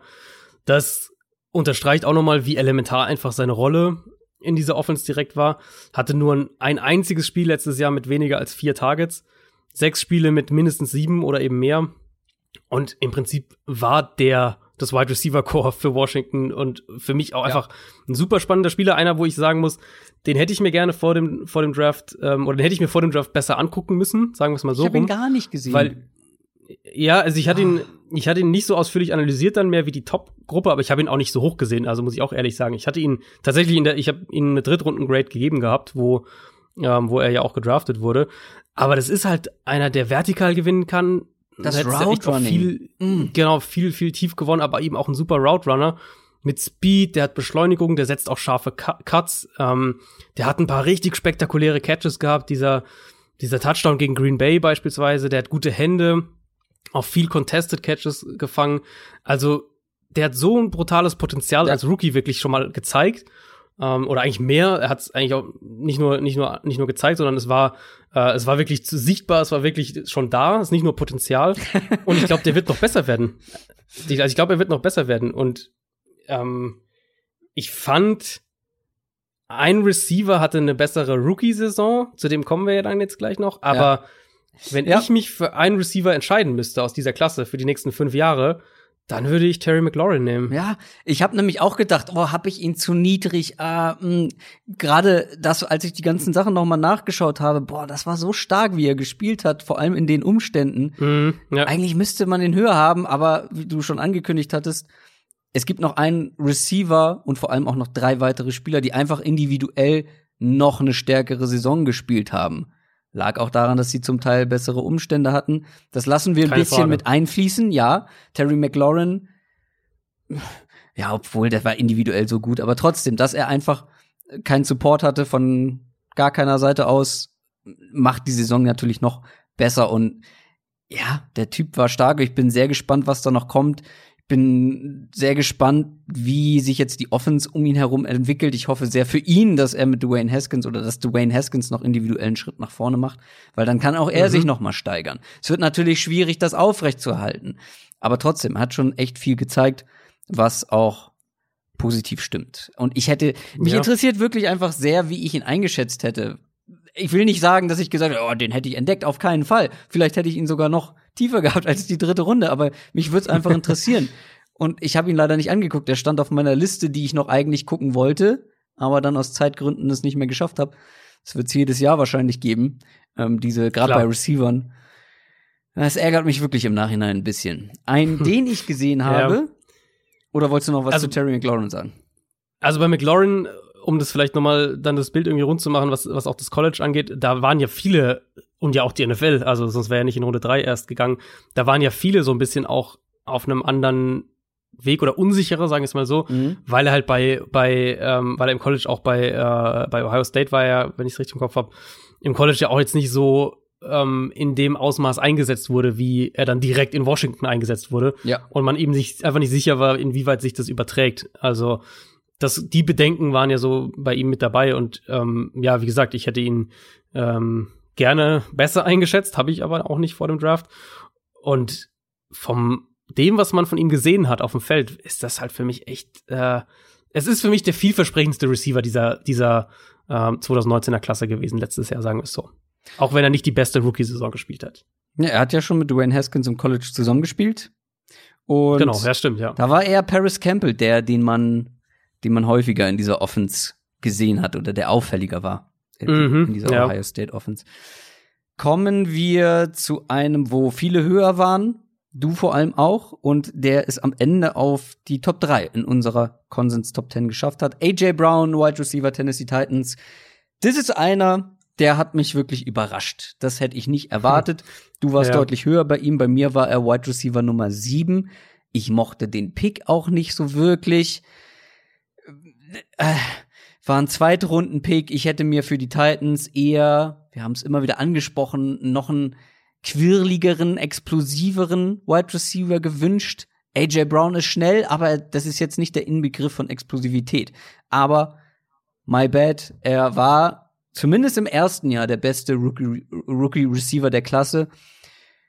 Natürlich hat er auch von den Umständen profitiert. Natürlich hat er auch von, von Tannehills überraschend guter Leistung profitiert. Die ganze Offense hat da, hat sich dann ja noch mal gesteigert, aber er war eben auch individuell stark. Das sieht man, wenn man auf die Total Stats guckt mit über 1000 Receiving Yards, aber auch vor allem die 2,65 Yards pro Route Run sind sehr beeindruckend. Mhm. Das klingt jetzt erstmal Mhm. wenig. Das ist aber der dritthöchste Wert gewesen in der ganzen NFL unter allen Receivern. Und er war gleichzeitig auch noch Platz drei in Yards after the catch pro Reception. Ähm, hat da also auch noch mal Schaden angerichtet. War wirklich sehr dominant, war eine der wichtigsten Waffen für die Titans im vergangenen Jahr. Und einfach ein ganz wichtiger Faktor. Und das halt eben in seiner Rookie-Saison. Klar, die Konkurrenz auf seiner Position war bei den Titans jetzt begrenzt. Eigentlich brauchten sie auch so jemanden, der diese Rolle des Nummer 1 Receivers übernimmt. Dass er das dann aber schon so in dem Maß in der ersten Saison macht, hat mich wirklich, äh, also hätte ich niemals mitgerechnet. Er ist so für mich so ein bisschen die bessere, bessere, in Anführungszeichen, bessere Version von Debo Samuel, den wir ja auch beide hoch hatten, also haben wir auch beide in unserer äh, Rookie Top 10 jetzt drin gehabt und letztlich dann Platz 9 in der Konsens Top 10. Ähm, aber halt AJ Brown sozusagen die, die bessere Version davon und genauso eben in einem perfekten Scheme-Fit dann letztlich gelandet. Also ich hatte ihn als, als Nummer 5 Receiver mit einer späten Erstrunden-Grade, späte erste, frühe zweite Runde. Ähm, und das Thema halt passt hier auch wieder so Landing Spot, wo die Spieler landen. Das ist einfach ein wahnsinnig wichtiges Kriterium, was die Analyse dann auch maßgeblich beeinflusst, wenn wir jetzt auf die Rookies äh, der vergangenen Saison zurückschauen. Ich sehe halt Brown auch genau in dieser Argumentationslinie. Der hätte in vielen Offenses funktioniert, so ist es nicht. Ähm, aber er hätte halt vielleicht oder ziemlich sicher nicht auf diesem Level direkt in seiner Rookie-Saison funktioniert, wie er es in Tennessee dann letztlich geschafft hat. Auch bei ihm ja, finde ich, ein ganz interessanter Verlauf in der Saison gewesen.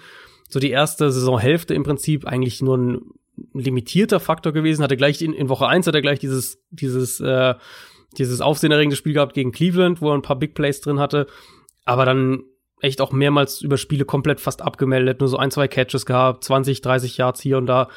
Dann so eben Woche 10 und dann so ab Woche 12 ungefähr. Ab da war er wirklich ein konstanter Faktor.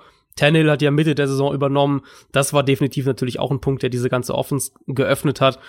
Und dann war er so eben in diesem letzten Saison Drittel ungefähr war er halt auch der Nummer 1 Receiver in Tennessee, hat, hat extrem viel in dieser 10 bis 20 Yard Range gearbeitet, hat dann einfach auch super zu dem gepasst, was die Titans gemacht haben. In viel Play Action, hatte dann auch ein paar offene Catches, konnte mit seiner Physis nach dem Catch arbeiten, aber konnte seine Physis halt auch am Catchpoint anbringen. Also es ist ja nicht so, als, als wäre jeder Catch dann irgendwie offen gewesen. Und ähm, ja, also du hast schon die, die Yards pro gelaufene Route gesagt, da war er dann ab Woche sieben war er dann noch mal ein ordentliches Stück gefährlicher, wenn wir sozusagen auf die zweite Saisonhälfte schauen. Da war er bei fast drei Yards pro gelaufener Route. Und ich gehe zwar unterm Strich davon aus, wir hatten es ja gerade beim, beim Power Ranking davon, ich gehe unterm Strich davon aus, dass wir bei Tannehill und damit auch der ganzen Titans Offense einen Rückschritt im Vergleich zu 2019 sehen werden. Aber das ändert für mich trotzdem nichts daran, dass AJ Brown, glaube ich, lange der Nummer 1 Receiver in Tennessee sein könnte. Und ich denke auch, ähm, dass er das dass er das werden wird. Also, wie gesagt, McLaurin wäre mein, wäre meine Wahl, wenn ich mich für einen Receiver im Vakuum entscheiden müsste. AJ Brown hat für mich die beste Receiver-Rookie-Saison letztes ja. Jahr gespielt und passt halt perfekt, wirklich perfekt zu dem, ja. ähm, was die Titans offensiv machen wollen. Ganz genau sehe ich es eben auch. Und es ist ja auch bei ihm nicht auszuschließen, dass er noch einen weiteren Schritt nach vorne macht. Also wie gesagt, das erste Rookie-Wide Receiver-Jahr ist selten das Beste in einer Karriere. Mhm. Außer man heißt Beckham Jr. vielleicht. Aber selbst dann eigentlich nicht.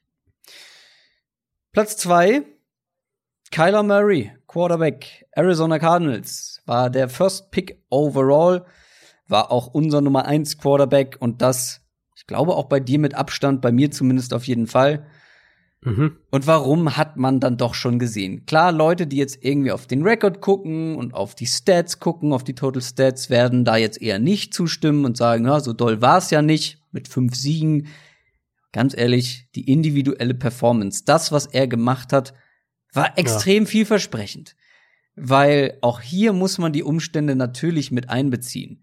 Gerade beim Quarterback. Die Umstände waren Murks. Die O-Line, die Receiver, die Defense, das war alles schlechter als fünf Siege in meinen Augen. Also mhm. er und Cliff Kingsbury waren die fünf Siege. Die haben die geholt. Und ja, ja er hatte ja. irgendwie Rookie-Fehler. Ähm, er hatte so ein paar, vor allem zu Beginn der Saison, wenn er ja. zu lange den Ball hält, äh, sich dann zu einfach sacken lässt und so weiter. Aber was die Quarterback-Skills an, was die angeht, was die Würfe angeht, aus der Pocket, on the run, was er mit seiner Athletik auch noch kreieren kann, das hat dann vor allem im Laufe der Saison, das hat man immer mehr gesehen und da hat man auch da schon eine Entwicklung gesehen und ich bin einfach super gespannt, wie das wird, wenn er jetzt zum einen natürlich einen sehr guten Wide Receiver hat, eine verbesserte mhm. O-Line wahrscheinlich und natürlich auch eine verbesserte Defense, also insgesamt bessere Umstände. Ich bin sehr gespannt, zu was er dann in der Lage ist. Ja, du hast die Umstände schon angesprochen. Also, selbst wenn man es mal noch ein bisschen ausweitet, er kam ja in ein Team, das den Nummer 1 Pick hatte, das 3 und 13 war und das vor allem in wirklich verschiedenen Kategorien eine historisch schlechte Offense hatte im Jahr davor. Also es ist ja nicht so eben, wenn man jetzt so den, den, den Vergleich, den ja viele gerne ziehen, auch auch durch den Baseball-Hintergrund bei beiden und so weiter eben mit, mit, äh, mit Patrick Mahomes. Das Mahomes kam ja wirklich in, in ein Team und hat es dann übernommen nach einer Zeit lang von Alex Smith, das ein Playoff-Team war mhm. und, und ein gesetztes Team wirklich auch ein, mit vielen, vielen äh, wichtigen Säulen schon in, in Position. Und bei Murray und Arizona war das ja gar nicht so. Also das war ja wirklich ein Team, wo du extrem viel komplett umkrempeln musstest. Und ja, die ersten drei, vier Spiele waren auf jeden Fall zum Teil echt schwierig und auch echt nicht gut. Gerade so, also man hat es ganz am Anfang gesehen, die erste Hälfte gegen Detroit und dann äh, Carolina und das Seattle-Spiel. Da hat man förmlich wirklich zuschauen können, wie er sich eben an, an das Tempo in der NFL anpassen musste. Wollte auch zu viel machen. Das waren dann die Sacks, die du angesprochen hast, die er unnötigerweise genommen hat. Ähm, und dann hat die Offense halt in der Folge auch oft einfach keinen Rhythmus gefunden, weil ja. Murray dann äh, zu viele negative Plays drin hatte. Aber es wurde halt deutlich besser. Also die Spiele gegen, gegen die Bengals, gegen die Falcons, Tampa Bay, auch die beiden gegen San Francisco oder auch gegen die Saints, ähm, da hat er sich schon vom schon besser an das Tempo angepasst als Passer, wurde auch als äh, als Runner gefährlicher und das ja eben immer noch mit den Problemzonen, die du ja schon gesagt hattest, O-Line zum Teil und dann eben auch der Nummer 1 Receiver, der einfach gefehlt hat. Also für mich hatte er dann so nach dieser Anlaufphase hatte er noch zwei schlechte Spiele. Das war gegen die Rams und die Steelers, wo, wo die Offensive Line einfach komplett überfordert war. Ähm, und Murray auch selbst zum Teil noch mal in alte Tendenzen gefallen ist. Aber in der Summe, wenn wir alle Faktoren mit einbeziehen, was was äh, sein Tape angeht, was Advanced Stats angeht, dann war das wirklich eine sehr, sehr gute Rookie-Quarterback-Saison. Und, ja. und auch die, gerade auch die Advanced Stats bestätigen das. Ähm, wenn wir nach, nach Expected Points Added gehen, war er im Liga-Mittelfeld. Es gibt von, von Ben Baldwin, das ist einer dieser Analytics, äh, Twitter, Menschen, der auch sehr wahnsinnig tief in der Materie drin ist, der hat ein, ein Ranking erstellt nach der Saison, was äh, Expected Points Added und Completion Percentage over Expectation zusammen kombiniert. Also eben, da gibt's ja die von Next Gen Stats, die Statistik Completion Percentage over Expectation, wo eben so Sachen wie wie weit ist der Receiver von seinem Gegenspieler entfernt und wie, welche Position ist er und wie ist der Quarterback in der Pocket und so weiter. Und daraus eben errechnet wird, wie wahrscheinlich es ist, dass der Ball ankommt. Ähm, der eben die zwei Sachen kombiniert hat und da war er auch so im Liga-Mittelfeld vor Spielern letztes Jahr wie Carson Wentz oder Jared Goff oder Brady oder Mayfield, Darnold, Josh Allen, also vor denen allen schon in diesem, äh, in diesem kombinierten Ranking gewesen. Deswegen, es war schon viel, viel Positives da. Man hat den Lerneffekt bei Murray, auch bei Kingsbury gesehen im Laufe der Saison. Mhm. Die Umstände sind besser geworden. Ähm, Murray war letztes Jahr dann schon echt ein super, super Deep Passer. Also in der Kategorie ist er schon echt richtig gut. Und ich persönlich muss sagen, ich habe jetzt auch extrem hohe Ansprüche an ihn. Also ich glaube, dass der von seinem Skillset her und von seiner Entwicklung her, plus eben die verbesserten Umstände, dass der nächste Saison Top 10 Quarterback sein kann. Also das wäre, sofern wir eine Saison haben, ähm, wäre das die, die Erwartung, ähm, die ich an Murray hätte zum Start der kommenden Saison. Ja. Ja, ich wäre vielleicht noch ein bisschen vorsichtiger im zweiten Jahr. Ähm, aber er hat das Potenzial, auf jeden Fall. Das haben wir ja. gesehen. Kommen wir zu unserer Top 1. Zum besten Rookie des vergangenen Jahres. Nick Bosa, Edge Rusher. San Francisco 49ers, keine Überraschung hier an dieser Position, war der mhm. Second Pick overall. Und boy, oh boy, hatte der einen Impact. Und Impact ist auch so eine Sache, die bei mir in diesem Ranking eine Rolle gespielt hat. Also wie viel Einfluss hatte dieser Spieler schon für sein Team? Und ja, die Umstände waren natürlich super aber er individuell war dominant, hatte die sechstmeisten Quarterback Pressures der ganzen NFL. Die zehntbeste Pass-Rush-Produktivität war gut gegen den Run. Also nach einem Jahr zu den besten Edge-Verteidigern dieser ganzen Liga zu gehören, das musst du erstmal mhm. schaffen, auch wenn die Umstände gut sind. Und das hat Nick Bosa geschafft. Und deswegen, ich, ich finde, es gibt hier keine zwei Meinungen, wer die Nummer eins ist ja, der einzige Spieler in der NFL letztes Jahr mit mindestens 80 Quarterback Pressures und das bei unter 500 Pass Rush Snaps. Ja. Das hat sonst keiner geschafft. Ähm, ja, gut gegen den Run eben auch gewesen und ich glaube, wenn man einfach sieht, wie sich die Niners Defense insgesamt entwickelt hat, dann ist Bosa da auch aus einer schematischen Sicht ist er direkt eine Säule geworden. Damit meine ich jetzt nicht unbedingt, Bosa kommt rein und die Defense wird, wird automatisch besser, weil Bosa so gut ist. Aber einfach, wenn man sich anschaut, wie sie eben defensiv spielen wollen. Sie hatten ja, die Niners hatten letztes Jahr drei Spieler dann unterm Strich mit über 50 Quarterback Pressures. Mhm. Das haben ansonsten nur Pittsburgh und Green Bay geschafft, mit äh, Jacksonville und Dallas noch knapp dahinter. Die haben es jeweils nur knapp verpasst. Ähm, die drei für die 49ers waren eben Bosa, mit Buckner und Armstead dann noch dahinter. Bosa natürlich auch dann teamintern in der Kategorie die klare Nummer eins gewesen. Und jetzt kann man drüber diskutieren, wie stark Pass Rush Coverage beeinflusst und umgekehrt, was wichtiger ist, deutet mittlerweile mehr und mehr darauf hin, dass Coverage der wichtigere Part ist. Hm. Aber gerade bei San Francisco letztes Jahr war es für mich eben ein Fall, wo man sehen konnte, wie eine Secondary mit einigen Fragezeichen, glaube ich, über ihrem Niveau gespielt hat. Und zwar nicht nur im Sinne von, ja gut, die Front ist so stark, dass die, dass die äh, permanent Druck kreieren und deswegen wird die Arbeit leichter. Das ist auch ein Faktor. Die Tatsache aber eben, dass du aus, als, auch als Defensive Coordinator weißt, du hast eine, einen Foreman Rush, mit dem du konstant Druck kreieren kannst. Das hat San Francisco eben wahnsinnig viel mehr Freiheiten in ihrer Herangehensweise gegeben. Und ähm, das hat man, finde ich, daran gesehen, dass sie eben auch diesen, diesen Cover-3-Pfad, den sie ja sehr, sehr ja sehr eng teilweise noch hatten davor, dass sie den häufiger verlassen haben, flexibler wurden, Cover 4 gespielt haben, ähm, in der Summe sich auch mehr einstellen konnten auf Offenses und Offenses auch mehr verwirren konnten, mehr aus dem Konzept äh, bringen konnten. Und das war für mich eben auch ein Schlüssel dafür, dass San Francisco in der Secondary als Gesamtunit besser gespielt hat. Und da wird es jetzt natürlich äh, spannend sein zu sehen, wie, wie schwer der Verlust von DeForest Buckner wiegt der immerhin auch auf 55 äh, Quarterback Pressures kam. Und äh, ob wir da dann jetzt wieder eine, eine, Anpassung sehen, ob die Secondary wieder anders äh, spielen muss und ob der Druck auf die Secondary, die sie ja in der Offseason nicht adressiert haben, ob das dann ähm, ein größeres Thema wird. Aber ja, gut, Bosa war der, der, der, äh, ja, der mit Abstand beste Rookie, da wir ja auch ohne Positional Value und so weiter argumentieren, war mit Abstand der beste Rookie letztes Jahr. Also ich will natürlich nicht sagen, dass Javon Kinlaw direkt auf ein Niveau kommt wie DeForest Buckner, aber wenn wir über, über Quarterback Pressures reden, ist es ja genau das, was Javon Kinlaw wahrscheinlich klar. auszeichnen ja, ja, wird.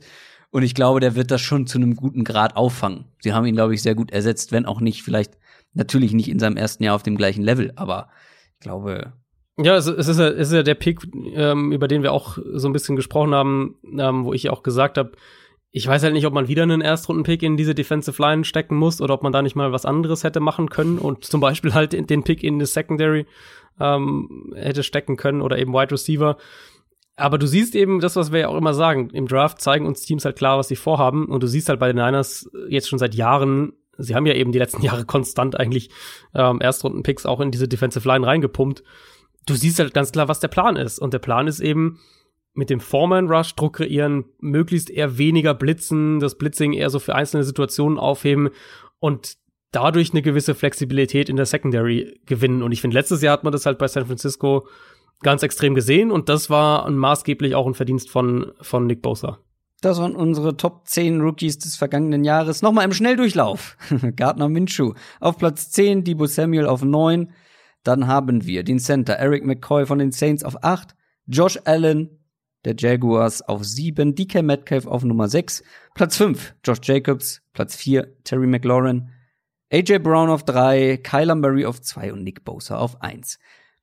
Jetzt kommen wir zu zwei weiteren Kategorien, die wir uns überlegt haben. Zum einen die größten Rookie-Enttäuschungen 2019 und die möglichen Breakout-Kandidaten fürs kommende Jahr aus der vergangenen Rookie-Klasse. Das werden wir natürlich jetzt nicht mehr in der gleichen Ausführlichkeit machen, aber trotzdem gibt es hier natürlich einige interessante Namen, über die man sprechen kann. Hier haben wir uns abgesprochen, damit wir keine Doppelung haben. Und ich finde, du bist bei deinen Rookie-Enttäuschungen ganz, ganz schön hart. Zumindest bei dem ersten, den ich hier auf dem Zettel habe. Ah, ja, also ich glaube, es ist immer wichtig zu sagen, dass eine Rookie-Enttäuschung, Rookie-Enttäuschung sagt nichts darüber aus, wie sich der Spieler weiterentwickelt zumindest in den meisten Fällen nicht. Ähm, für ja, mich ist es eben minimal schon irgendwo. Es kann, genau, es kann halt ein Hinweis so ein bisschen in der Richtung sein. Ähm, für mich ist es so ein bisschen eben vor allem Spieler, die ich halt vor dem Draft mochte und die eigentlich auch, dachte ich, in eine Situation gekommen sind, wo sie einen Impact haben können als, als Rookie eben, ähm, die das aber halt noch nicht abrufen konnten. Und äh, der Name, auf den du vermutlich anspielst, ist ein Keel Harry. Ja der Wide Receiver von den Patriots. Da bist du sehr hart.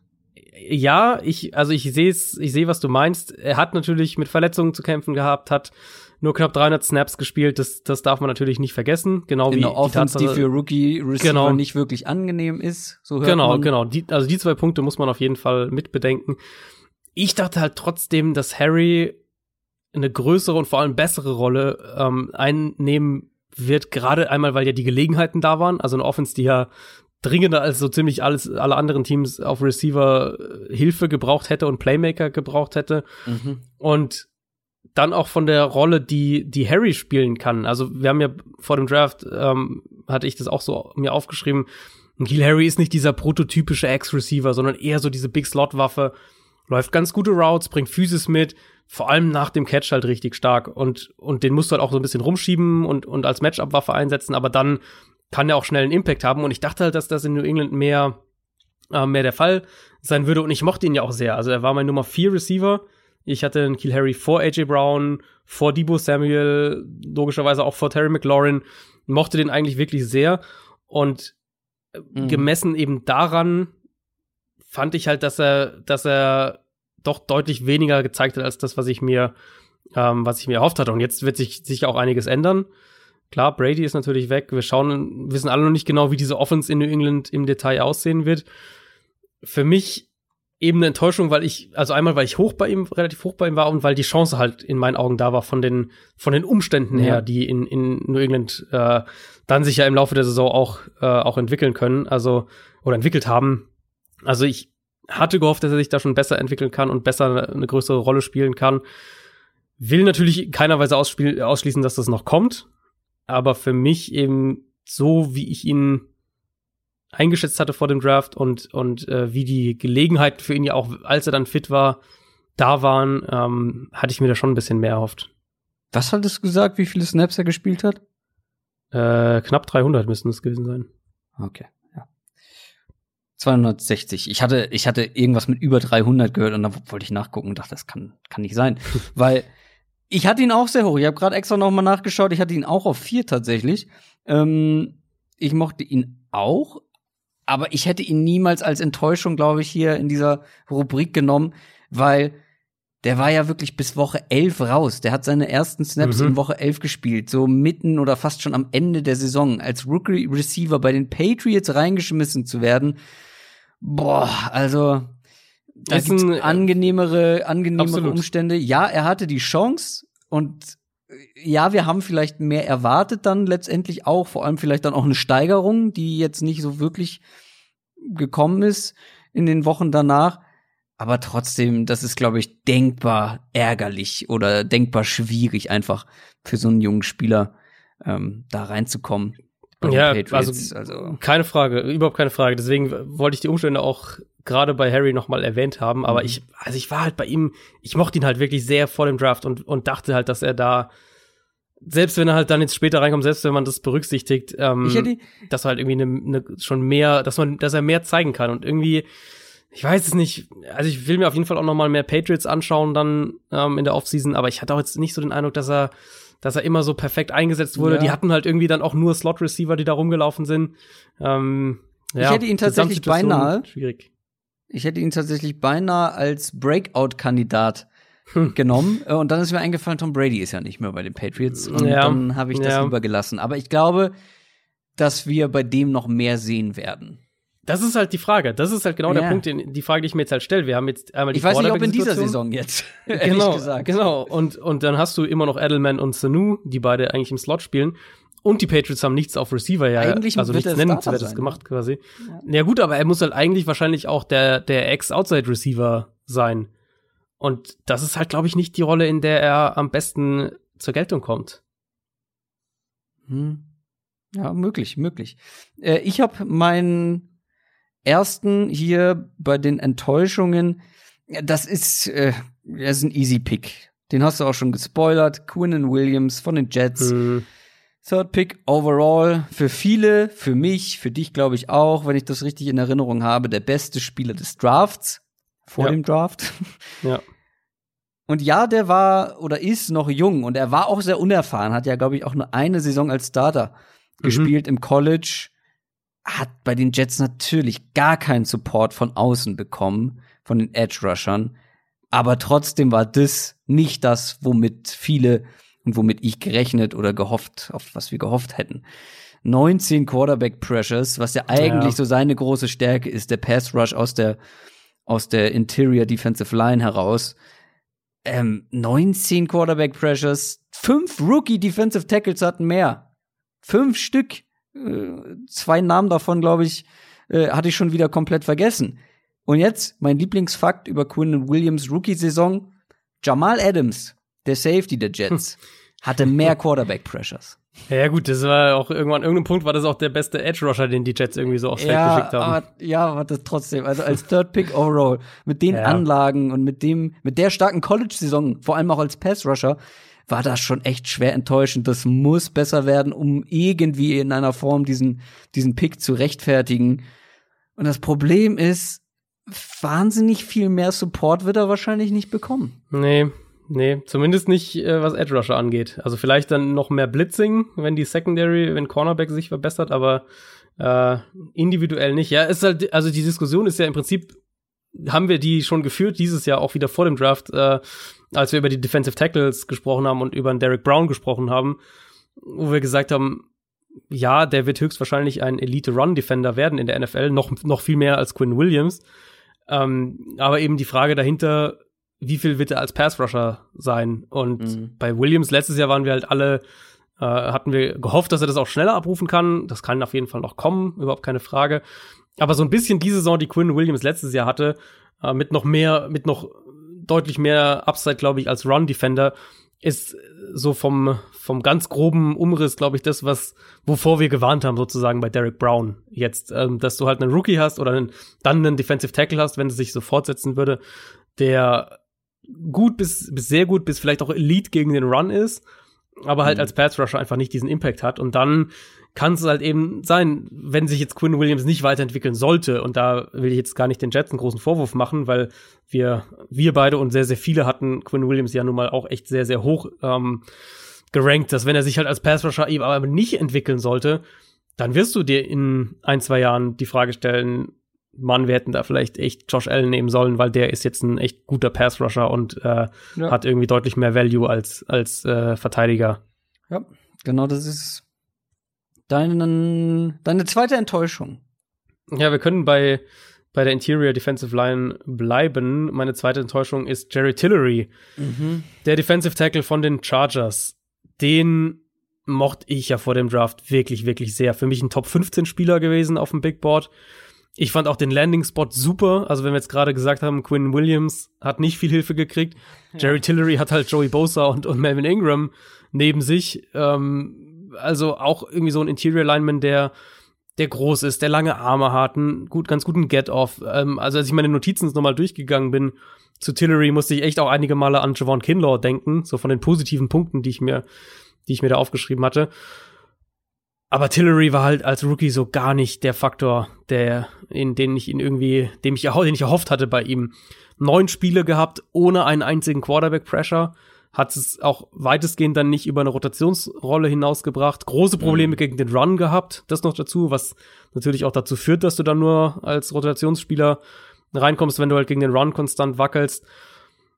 Obwohl halt die Umstände wirklich gut waren, hatte der unterm Strich ehrlicherweise kaum kaum einen Impact und vielleicht auch ein Punkt oder, oder ein Fall, wo äh, wo die technischen Defizite, das war ja so ein ein großer Kritikpunkt bei ihm vor dem Draft, die technischen Defizite doch gravierender noch waren als gedacht, die Entwicklung vielleicht auch, man, er hat ja diesen krassen Sprung gehabt im College und, und vielleicht hat man sich davon ein bisschen blenden lassen. Mal schauen, ob er sich weiterentwickelt. Aber ich dachte halt eigentlich eher umgekehrt, dass wenn Tillery in die NFL kommt und sich technisch dann noch ein bisschen verbessert, dass er dann noch mal als Spieler insgesamt diesen Sprung nach vorne macht. Und ähm, ja, also, ich meine, es gibt natürlich auch andere Namen, gerade so ein Cleveland Farrell, aber den hatten wir ja beide zum Beispiel auch gar nicht ganz so hoch. Ähm, nee. Tillery für mich war halt wirklich ein Spieler, wo ich gesagt habe, da, da haben die Chargers an 28 so einen kleinen Erstrundenstil hingelegt und, und ich dachte halt, in der Situation wird der auch direkt irgendwie eine Rolle haben. Und sei es eben nur als Rotations-Pass-Rusher. Also selbst wenn er nur diese Rolle spielt, hätte ich halt gedacht, dass er, dass der Impact viel, viel größer dann schon wäre. Wo hattest du ihn im, im Ranking, im Defensive Tackle Ranking? Ähm, er war meine Nummer vier, aber eben immer noch ein Top 15 Spieler. Also ich hatte Williams, dann Ed Oliver, Dann Jeffrey Simmons und dann Jerry Tillery. Krass, ich hatte Tillery sogar noch vor Simmons, sehe ich gerade. Aber ich habe damals. Simmons war ja auch so ein so ein ja, da war ja Sonderfall so Fragezeichen. Mit, äh, ja, off-the-field-Geschichten Ja. verletzt und so weiter. Ja. ja, das war das war nix von Tillery, aber Nee. gilt bei manchen Leuten als möglicher Breakout-Kandidat. Bei uns kann ich schon mal vorweg sagen, nicht. Mir ist gerade aufgefallen, du kennst bis auf Quinnen Williams weder meine Enttäuschung, meine Nee, zweite, ja. noch meine. Breakout-Kandidaten. Du kennst nur meine. Das stimmt. Aber auch beim zweiten kann man sich's eigentlich denken, bei der zweiten Enttäuschung. Beim zweiten Flop. Und da bin ich wirklich sehr enttäuscht. JJ Hathega Whiteside. Ach ja, natürlich. Natürlich, Dein mein Guy, Nummer dein 1 Guy. Receiver. Das war einer der My Guys im vergangenen Jahr für mich. Ich bin super optimistisch gewesen. Mit einem Jahr Abstand würde ich diese, diesen Receiver-Typen, glaube ich, also ich glaube, dieser Mhm. Receiver-Typ, von dem bin ich jetzt grundsätzlich kein so großer Fan mehr, aber ich fand ihn als Spieler einfach wirklich das, das mochte ich sehr, was ich gesehen habe. Und wir haben damals gesagt, als er bei den Eagles gelandet ist, ja, er ist wahrscheinlich mehr so der Elton Jeffrey Erbe, so dieser ähm, dieser Contested Catch Receiver, gerade dann Ja, als Red Zone Waffe, wo er wirklich extrem gut ist, ist einer der besten Contested Catch Receiver gewesen. Aber wir haben nicht mit viel Spielzeit gerechnet, eben deshalb. Und dann kamen die ganzen Verletzungen in der Offense der Eagles und dann stand er viel früher, viel häufiger auf dem Feld als gedacht. Eigentlich gut. Eigentlich habe ich gedacht, okay, jetzt kann er schon Mhm. früher zeigen, wie gut er ist, aber Ja, das konnte er überhaupt nicht nutzen. Wenig Targets bekommen, obwohl er, ja, er war jetzt auch kein Starter und äh, stand jetzt nicht unfassbar viel auf dem Feld, aber trotzdem, dafür waren es dann noch zu wenig Targets insgesamt und besonders ernüchternd ist der Yards pro Route Run Wert, den ich mal nachgeschlagen habe. Also ihr erinnert euch, AJ Brown mit, ich glaube, 2,65 war einer der besten. ja, ja. Asiga Whiteside hat 0,55 Yards pro Route Run Nicht ideal. hingelegt. Das ist, das ist nix. Das Aber- aber ist ein- nicht toll. Aber ist ein guter, ein guter Punkt, den du ansprichst. Eben, wenn wir auch noch mal so generell auf Draft Takeaways schauen. Also ich war ja bei ihm sowieso nicht ansatzweise so hoch. Ich habe jetzt gerade noch mal geschaut, der war mein Nummer 9 Receiver. Da Ja, waren wir echt da sehr, wir- sehr weit Da auseinander. hatten wir mal wirklich Unterschiede bei den Receivern letztes Jahr. ja, ähm, war wirklich mal ein Unterschied. Aber vom, von der Grundidee, also ein Receiver, bei dem ich ja unglaublich hoch war, war äh, Calvin Harmon, der Receiver von NC State, der dann letztlich in der sechsten Runde erst von, von den Washington Redskins gepickt wurde. War eigentlich dann dafür noch ganz okay, was er gespielt hat. Äh, ich habe es jetzt sogar vor nachgeschaut gehabt für die Folge, weil, ähm, weil ich das Thema auch noch mal ansprechen wollte.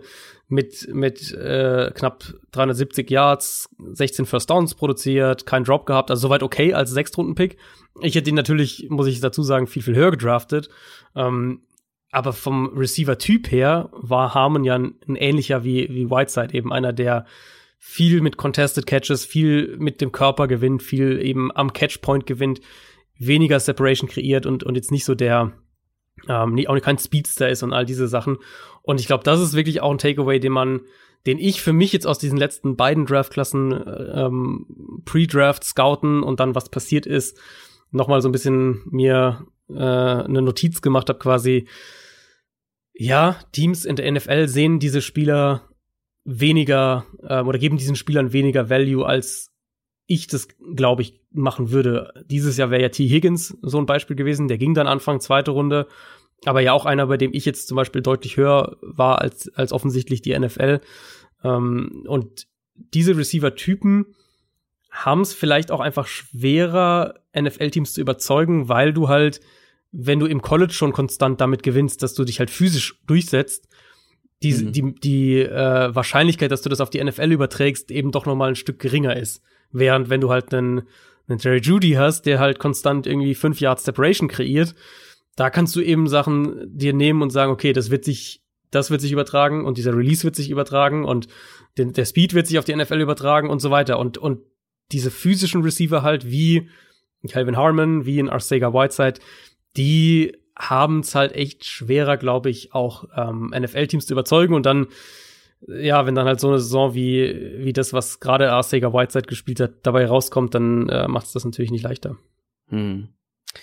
Aber so tief wurde er ja gar nicht gedraftet. Also höher als äh, der ein oder andere das erwartet hätte. Also Asiga Whiteside jetzt. Ja, ja, zweite Runde immer noch, klar. Mhm. War immer noch äh, direkt der Pick nach, äh, nach Nicole Hartman. War vor DK Metcalf. Ja, hm. das äh, kann ich allerdings auch nicht verstehen. Hm.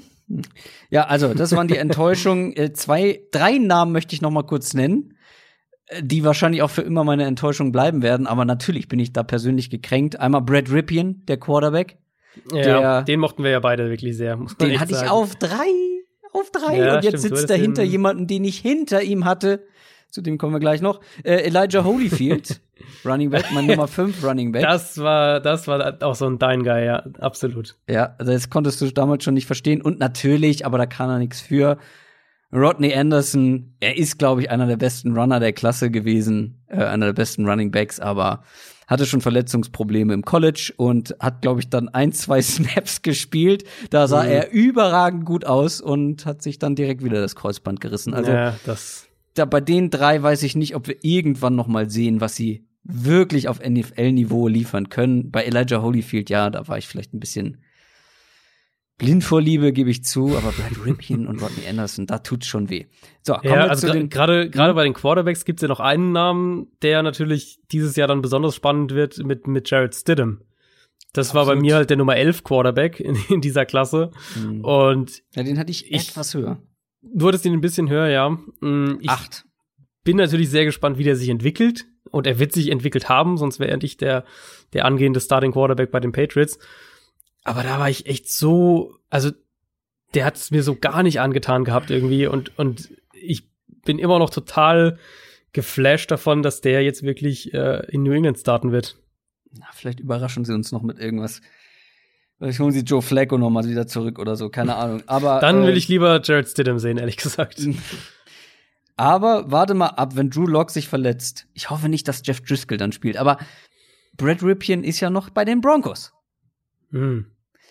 Kommen wir zu den Breakout-Kandidaten. Zu den Spielern, wo wir sagen, ja, die hatten vielleicht eine okaye, wenn nicht überragende erste Saison oder wirklich auch eine unscheinbare erste Saison, aber könnten jetzt aus gewissen Gründen im zweiten Jahr explodieren.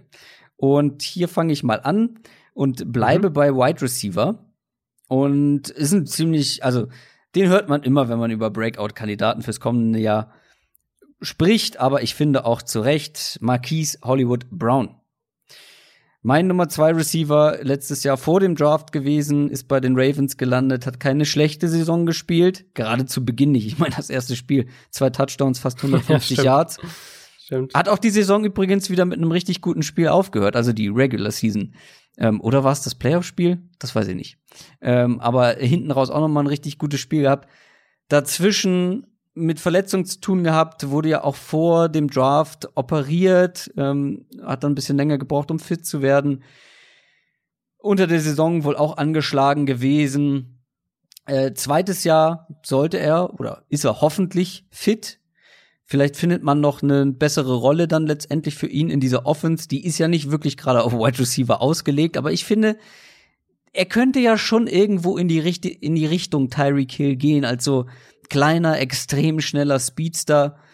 Und vielleicht bekommt man ihn ein bisschen mehr in Open Space, hat auch nicht so viele Yards after the catch gemacht, da ist noch Luft nach oben, glaube ich. Marquise Brown ist für mich so ein Kandidat, der sich in seinem zweiten Jahr vielleicht noch individuell entwickeln kann, war ja auch so einer, wo man Zweifel hatte. Ist er vielleicht zu schmächtig für die NFL? Mhm. Wie übersetzt sich sein, sein Skillset in die NFL? Und vielleicht entwickelt er sich individuell und ich hoffe, ich glaube, dass dann auch bei den Ravens ein größerer Fokus nicht unbedingt auf die Receiver generell gelegt wird, aber ihn als Waffe, ihn als Matchup-Waffe. Ich bin gespannt, wie sie es dann einsetzen, aber für mich wirklich einer, der nächstes Jahr ein starkes Jahr haben, haben kann, wenn er fit bleibt. Ich hätte ihn jetzt nicht genommen, also ich kenne jetzt hier deinen Namen noch nicht, ich hätte ihn jetzt nicht genommen, weil ich ihn tatsächlich schon als, äh, ist, hatte schon seinen Breakout so ein bisschen eingestuft hätte. Also mit Nö, 700 dafür Yards war- und äh, sieben Touchdowns ist ja schon, schon ganz ordentlich so als, als Rookie-Receiver. Aber wo ich voll bei dir bin, ist, dass der eine, ähm, dass der sich noch steigern wird. Davon gehe ich auch aus. Und zwar einmal individuell betrachtet, also einfach jetzt davon ausgehend, dass er fit bleibt natürlich, mh, denke ich, wird er sich da noch mal verbessern. Und du hast jetzt gesagt, die Offense ist jetzt nicht so auf Wide Receiver ausgelegt. Das stimmt natürlich irgendwo, weil halt viel über die Titans läuft und logischerweise viel übers Run-Game vor allem läuft. Aber ich denke halt auch, und wir werden ja noch im Detail zu den Ravens kommen, wenn wir in die Division-Folgen gehen. Ich denke aber eben auch, dass die sich im Passspiel halt weiterentwickeln müssen. Also ich glaube, dass Baltimore eben wirklich im Passspiel Lamar Jackson, die Offense insgesamt, den nächsten Schritt machen muss, um halt wirklich dann auch noch wieder Richtung Titel gehen zu können. Also wenn wir letztes Jahr zum Teil schon gerade dann im Playoff, beim Playoff aus, aber auch in einigen anderen Spielen diese Limitierung halt gesehen, wenn sie eben wirklich in, äh, ähm, in mehr klassische Dropbacks gezwungen wurden.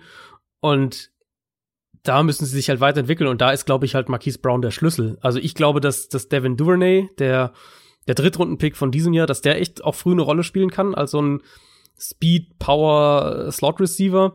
Aber ich denke eben, um dieses Passspiel wirklich zu öffnen, was jetzt, wenn wir mal ein bisschen weggehen eben von dem, von der Tight End, von der Tight End im, im Passspiel, dass, dass um das Passspiel wirklich zu öffnen, Marquise Brown gewissermaßen, neben Lamar Jackson natürlich, ähm, der Schlüssel dafür ist. Und deswegen denke ich auch, dass der diese, auch, auch was die Total Stats angeht, äh, die vergangene Saison noch mal toppen wird. Ja, man kann natürlich argumentieren, dass er eine zu gute Saison gespielt hat, aber ich mit Breakout meine ich vor allem, dass er sich nächstes Jahr zu einem ansatzweise Star entwickeln kann. Und das war ja letztes Jahr nun wirklich nicht, außer zwei, drei richtig gute Spiele. Da war das ja auch viel, das stimmt, ja. viel Stückwerk dabei. Absolut. Und du kommst das auch gleich noch zu einem, wo ich sage, der hat ja eigentlich schon eine ganz gute Saison gespielt. Aber äh, fangen wir mal an mit deinem ersten, äh, mit deinem ersten Breakout-Kandidat. Und es ist der einzige Quarterback, den man eigentlich in dieser Rubrik nehmen kann. Mhm. Ja, also sei denn, du bist irgendwie großer, großer äh, Dwayne Haskins-Fan oder, oder Daniel Jones-Fan, aber. Gut, Dwayne Haskins könnte natürlich, ja. Könnte sein, ja, aber für mich ist es dann wirklich Drew Lock, der, der Quarterback von den Denver Broncos. War tatsächlich der erste Quarterback, den ich für die Klasse letztes Jahr angeschaut und analysiert habe damals. Und ähm, ich mochte ihn ja eigentlich schon ganz gerne. Ich mochte das Potenzial, hatte ihn als mhm. mit First Round Prospect. Der Arm, klar, der Arm ist das, was bei ihm mit am meisten heraussticht, aber eben auch, dass man den Eindruck hatte, er kann schon das Feld lesen. Er, er ist jetzt nicht so krass roh und irgendwie nur der Arm, wie man es ja teilweise dann doch auch immer wieder bei Quarterbacks wie einem Jacob Eason zum Beispiel ähm, letztlich analysieren muss. Ich dachte halt, dass der auch relativ früh ein super Deep Passer werden kann, mit noch massig technischen Defiziten, Accuracy und so weiter. Aber früher halt in seiner Karriere schon so ein Big Play Quarterback. Und das war halt so gar nicht letztes Jahr. Also ich habe mir das jetzt auch noch mal im Detail angeschaut. Drei Completions über 20 Yards oder darüber hinaus letzte Saison. Ähm, mhm. Wenn er tief geworfen hat, war es auch nicht gut. Also das muss man auch dazu sagen. Er war dann, war viel, viel, viele schlechte Pässe auch dabei.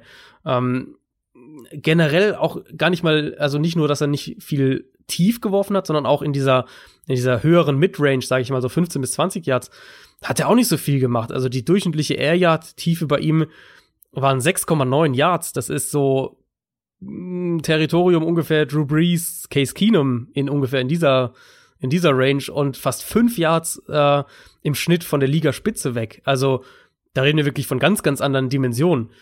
Wo kamen die Big Plays, wenn sie sie hatten? Viel eben bei Play Action, bei einfacheren Reads, wenn sie mit, mit äh, Rollouts oder solchen Sachen das Feld für ihn halbiert haben, wenn Receiver auch eher mal über das Playdesign dann offen waren, wie bei Play Action zum Beispiel.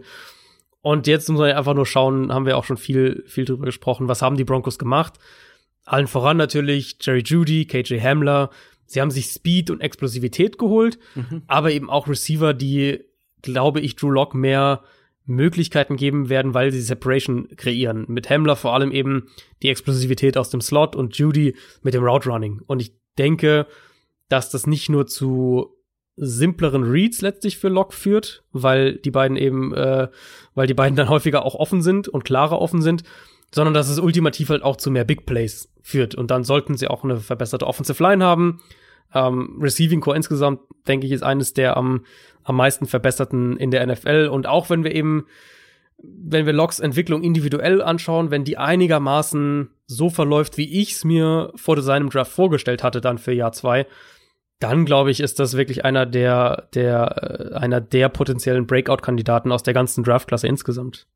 Melvin Gordon mal wieder geschickt ignoriert, der ihm auch helfen sollte. glaube ich. Mal schauen. Bin ich überzeugt von. Ja, Merkt man, man merkt's.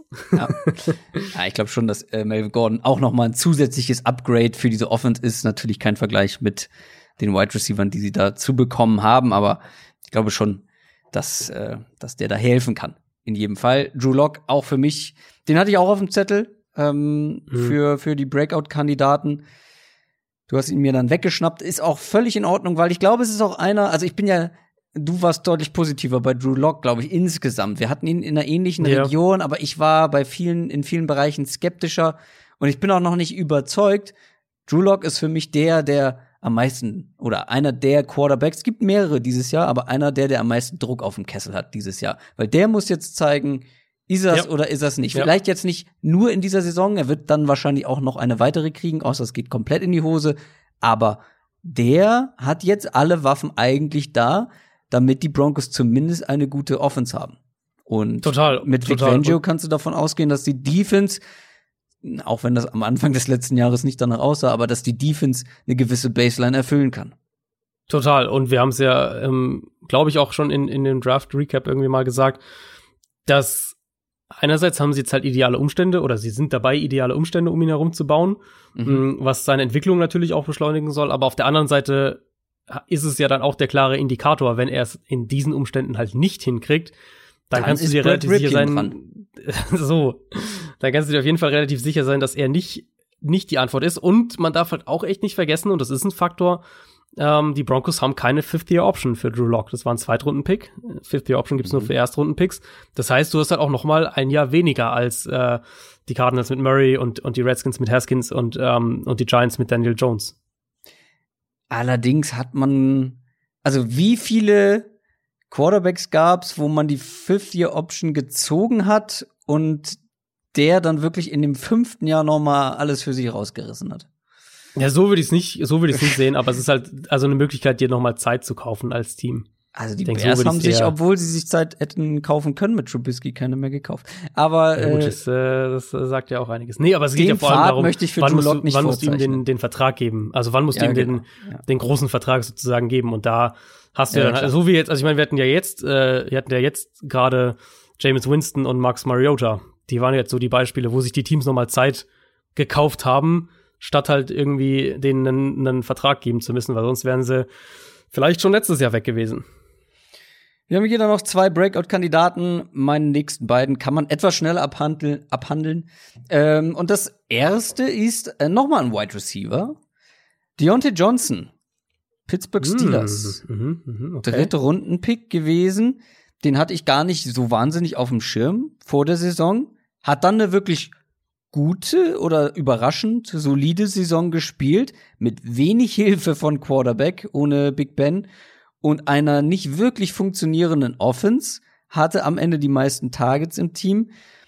Und sie haben jetzt auch nicht wahnsinnig viel für Outside Receiver gemacht. Ja, sie haben Chase Claypool geholt. Ich bin kein großer Claypool-Fan. Ähm, du hast ihn, du siehst ihn da, glaube ich, positiver. Bin ich mal gespannt, ob der da einem Deontay Johnson schon irgendwie in die Parade fahren kann. Dann kommt Big Ben zurück und ich habe es vorhin schon mal gesagt selbst wenn Big Ben nicht mehr ansatzweise auf dem Niveau ist, wie er vor seiner Verletzungspause war, er wird besser sein als das, was die Steelers letztes Jahr auf Quarterback hatten. Das wird der Offense helfen. Die Offense sollte besser sein. Und Deontay Johnson, wie gesagt, auch der hatte schon eine ganz gute Saison. Aber wenn das alles so funktioniert, wenn die Offense klickt, oder was heißt klickt, wenn Big Ben ein gutes Niveau wieder erreicht, dann sollte er ein Go-to-Guy für ihn sein ähm, dann sollte auch ein Juju Smith-Schuster wieder besser performen können. Auch das hilft dann wiederum ein Deontay Johnson, wenn er da auch mehr Support von den anderen Spielern bekommt. Also ich glaube, der hat wirklich enormes Potenzial dieses Jahr. Ja, das Potenzial mag ich auch total bei ihm. Also das ist für mich äh, steht für mich auch außer Frage. Ich bin mal gespannt, wie die Steelers Offense aus einer Scheme Sichtweise aussehen wird, weil äh, Pittsburgh ja, also vor der Roethlisberger Verletzung waren die ja ein Team in den letztes Jahr dann, also 2018 auch, ähm, das eben viel auch mit Five Wide gespielt hat, viel ähm, viel Hurry-Up-Offense, äh, das, das Feld in die Breite gezogen hat. Und ich bin halt mal gespannt, wie sie es dieses Jahr angehen wollen, weil sie haben sich ja noch einen Eric Ebron jetzt geholt.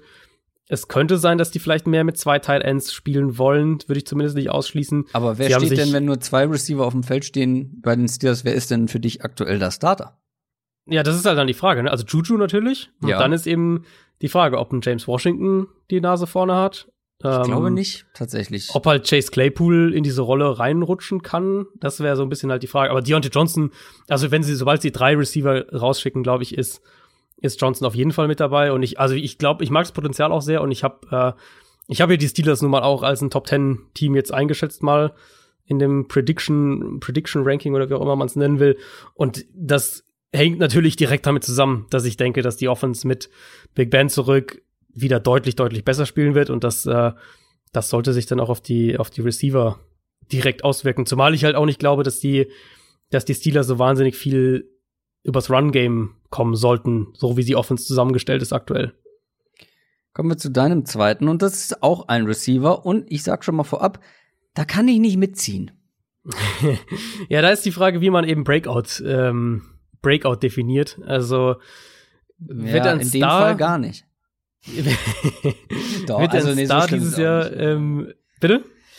Nee, mach erst mal, ich sag danach was dazu. Also, also er wird, er wird dieses Jahr kein Star werden, oder das würde mich zumindest wundern. Aber ähm, einfach, wenn es darum geht, wie sich ein Receiver, wie ein Receiver einen Impact auf eine Offense haben kann, sagen wir es mal so. Ähm, ich habe Andy Isabella genommen, den Receiver von den Cardinals. Der letztes Jahr, den hätte man auf jeden Fall auch zu den Enttäuschungen dazu packen können. Überhaupt Mhm. keine Frage. Allein schon mit Blick drauf, wie wenig er eingesetzt wurde, obwohl Arizona ja viel mit vier Receivern gespielt hat. Ähm, und eigentlich ja die, die ganze interne Reihenfolge nach Fitzgerald und Christian Kirk war vor der Saison komplett offen. Und da hat Isabella es halt nie geschafft, reinzurutschen. Also in dem, in der Hinsicht, wenn ich ihn nicht hier bei den Breakouts-Optionen mit dabei gehabt hätte, dann hätte ich ihn als Enttäuschung gelistet. Hm. Was, Insgesamt bei nur 13, 13 Targets? 13 Targets, genau. Weniger als das Ähm, Sega Whiteside? Ja, ja. Ähm, da waren ein, zwei eben, ein, zwei Mal hat man gesehen, das Potenzial, was er halt hat. Diese Big Plays gegen San Francisco, gegen Tampa Bay auch. Dieser Speed halt, den er ja hat. Aber es hat sich dann, muss man sagen, bei Isabella in der Saison das fortgesetzt, was im, was im Training Camp auch berichtet wurde, dass er halt echt mit Kontaktprobleme hatte in der Route, dass er am Catchpoint noch Probleme hatte und, und äh, es hieß dann so ein bisschen aus dem Training Camp, okay, der wird es wahrscheinlich schwer haben, früh aufs Feld zu kommen. Aber ich hätte natürlich trotzdem gedacht, dass sich das dann im Laufe der Saison mehr und mehr verbessert. Ähm, einfach auch, wenn man bei ihm schaut, wie sind wir in den Draft reingegangen, hat die Draft-Klasse letztes Jahr, also die 2019er Klasse, in Yards pro gelaufener Route angeführt in seiner letzten College-Saison, war so der Speedster und, und, und Deep-Waffe überhaupt in der Klasse.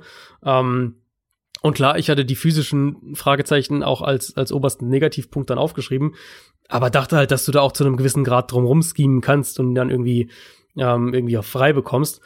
Und einfach nur, was ist die Situation jetzt? Ich hatte es ja letzte Woche schon, äh, schon gesagt, ich glaube, dass DeAndre Hopkins diese Offense gerade für einen Spieler wie Andy Isabella mit öffnen wird. Und dann halt Hm. nicht nur hat Arizona ja keinen CD Lamb in Runde 1 gedraftet, sondern gar keinen Wide Receiver in diesem Draft. Und Kingsbury hat Anfang der Woche noch mal drüber gesprochen, über genau die Situation und hat es halt auch noch mal so bestätigt, dass sie eben ein Receiver war quasi gar nicht so auf dem Zettel für diesen Draft, ähm, weil sie von diesen drei Receivern, die sie letztes Jahr gedraftet haben, von deren Entwicklung quasi überzeugt sind. Und deswegen, natürlich ist da eine Projection mit dabei, überhaupt keine Frage. Aber diesen Speed eben als Nummer vier Waffe gewissermaßen in deiner Offense zu haben, glaube ich halt, dass er nächstes Jahr und ähm, das wäre dann so ungefähr die, die Parallele, die, die, die Impact-Parallele, die ich ziehen würde, glaube ich halt, dass er eine ähnliche Rolle einnehmen kann, wie Nicole Hartman letztes Jahr für die Chiefs hatte, dass du eben, er ist erstmal deine Nummer vier Option, aber in der Rolle halt setzt er sich dann fest und dann hast du halt immer wieder diese Big Plays, hier und da auch mal vielleicht im Special Team und ich bin bei ihm immer noch überzeugt davon. Ich mochte ihn ja auch sehr, hätte ihn als frühen Zweitrunden-Pick ähm, gegradet vor dem Draft und ich glaube, dass das ein Spieler ist, der in seinem zweiten Jahr ähm, sehr, sehr positiv überraschen kann und auch eben Mhm. so ein bisschen diese, eben, jetzt habe ich Nicole Harden gerade gesagt, aber auch so ein bisschen vielleicht, wenn es richtig gut läuft, so ein bisschen in diese, diese Tyreek Hill-Rolle ähm, als Motion und, und auch Ablenkungsspieler quasi für die Defense gehen kann. Ja, ich bin sehr skeptisch bei Andy Isabella. Ich glaube, du warst auch schon vor dem Draft deutlich höher als ich. Ja, ich hatte ihn als Nummer sieben Receiver. Ja, okay, dann ist es nur ein Platz Unterschied, aber ich war nicht der allergrößte Fan bei ihm und bin es natürlich nach dieser ersten Saison nicht mehr. Also, mhm. die, der Optimismus ist jetzt nicht gerade gewachsen. Wenn du sagst, Nicole Hartman, der hatte 42 Targets letztes Jahr. Andy Isabella 2020. Über oder unter 40 Targets? Ähm, über. Oh, nee, da bin ich drunter. Da bin ich drunter und das, also, es hat mehrere Gründe. Vor allem, ja, er hat sich, er mag sich vielleicht entwickeln, ja, er kriegt vielleicht eine etwas größere Rolle. Das Problem ist halt aber auch einfach, ich sehe nicht, wie er so viele Spieler hinter sich lassen kann, ähm, wie er das müsste, um eine wirklich deutlich größere Rolle zu bekommen. Also alleine ein Pharaoh Cooper hatte letztes Jahr bei den Cardinals doppelt so viele Targets, ein Keyshawn Johnson. Dann haben sie nach wie vor Larry Fitzgerald und Christian Kirk. Dann haben sie einen DeAndre Hopkins dazu bekommen. Dann kommt ein Hakeem Butler, den ich persönlich, ja, ist ein ganz anderer Spielertyp, keine Frage, aber den ich persönlich viel lieber mag. Ja, er wird vielleicht häufiger auf dem Feld stehen. Allerdings ist für mich DeAndre Hopkins, Fitzgerald Kirk und dahinter ein große, ein großer Bulk so, nee, ein großes, ein großes, ja, eine große Schale voller verschiedener Receiver, die wahrscheinlich alle mal aufs Feld geworfen werden und alle haben vielleicht mal hier ihr Big Play und da mal äh, ein gutes Spiel. Aber ich sehe es irgendwie noch nicht, dass Andy Isabella am Ende des Jahres wirklich als Breakout-Kandidat dasteht. Gut, aber du musst ja dann dazu sagen, dass ähm, von den, wenn es mal die Top Top 8 Targets aus der letzten Saison, da ist die Nummer 3 weg, da ist die Nummer 4 weg, da ist die Nummer 7 weg und da ist die Nummer 8 weg. Also die Targets, klar, Hopkins kommt rein, aber die Targets müssen ja irgendwo schon auch hingehen, weiterhin. Und wir gehen ja davon aus, dass Arizona vielleicht sogar den Ball mehr werfen wird als letzte Saison. Stimmt, Keyshawn Johnson ist auch weg, ne? Sauerei. Nee, Keyshawn Johnson, nee, ist, Keyshawn Johnson ist da. Bird ist weg, David Johnson ist weg, äh, Cooper ja. ist weg und Clay ist weg. Das wären vier aus der Top, Top 8 quasi, was Targets angeht, letztes Jahr. Dann wird Chase Edmonds noch ein paar bekommen. Kendrick Drake vielleicht ein paar mehr. Inu Benjamin sowieso gar keine Frage. Also die Running Backs. die Offense läuft nur noch über die Running Backs. Das ist die Kröger-Vision. Naja, plus halt die drei Receiver, die ich doch deutlich vor ihm sehe. Also ich bin wirklich, ich bin wirklich etwas skeptischer bei Andy Isabella. Ich, also er muss halt, die Rolle muss halt für ihn perfekt passen. Das ist mhm. so der Punkt. Und ich denke eben, wenn er in diese Nummer vier Rolle kommt und du dann, also Nummer vier Waffe quasi kommt und du ihn da eben als Speedster, wirklich einfach nur als diesen Speedster einsetzt, dann glaube ich halt, kann der Impact einfach dahingehend da sein, dass er Big Plays immer wieder mal kreiert und aber eben auch Coverages zu einem gewissen Grad mitziehen kann. Also, dass er eben, dass wenn Isabella halt aus dem Slot raus spielt, dann musst du halt als Defense das anders spielen, als wenn Fitzgerald im Slot, äh, Slot steht, zum Beispiel. Ja. Kommen wir zu meinem letzten Breakout-Kandidat. Das kann man wirklich äh, machen, weil die Argumente sind, glaube ich, oder die liegen, glaube ich, auf der Hand für Montez Sweat, Edge mhm, Rusher, Speed okay. Rusher von den Washington Redskins. Ähm, ich mochte ihn. Das hatte ich nicht erwartet.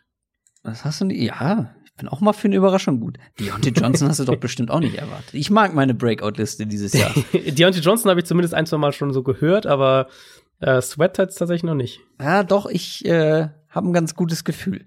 Weil, wie gesagt, die Argumente liegen ja eigentlich auf der Hand zum einen, ich mochte ihn Pre-Draft eigentlich ganz gerne. Also als diesen explosiven Edge Rusher, Speed Rusher war meine Nummer vier auf der Position. Hat keine schlechte Rookie-Saison gespielt, wenn auch ein bisschen unscheinbar äh, über weite Teile. Aber du bekommst natürlich mit einem Chase Young jetzt einen an die Seite gestellt, der einen großen Teil der Aufmerksamkeit der Offensive Coordinator auf sich ziehen wird. Das hilft dir schon mal. Dann hast du einen Coach, der Wert auf, auf dominante, auf eine dominante Defensive Line legt.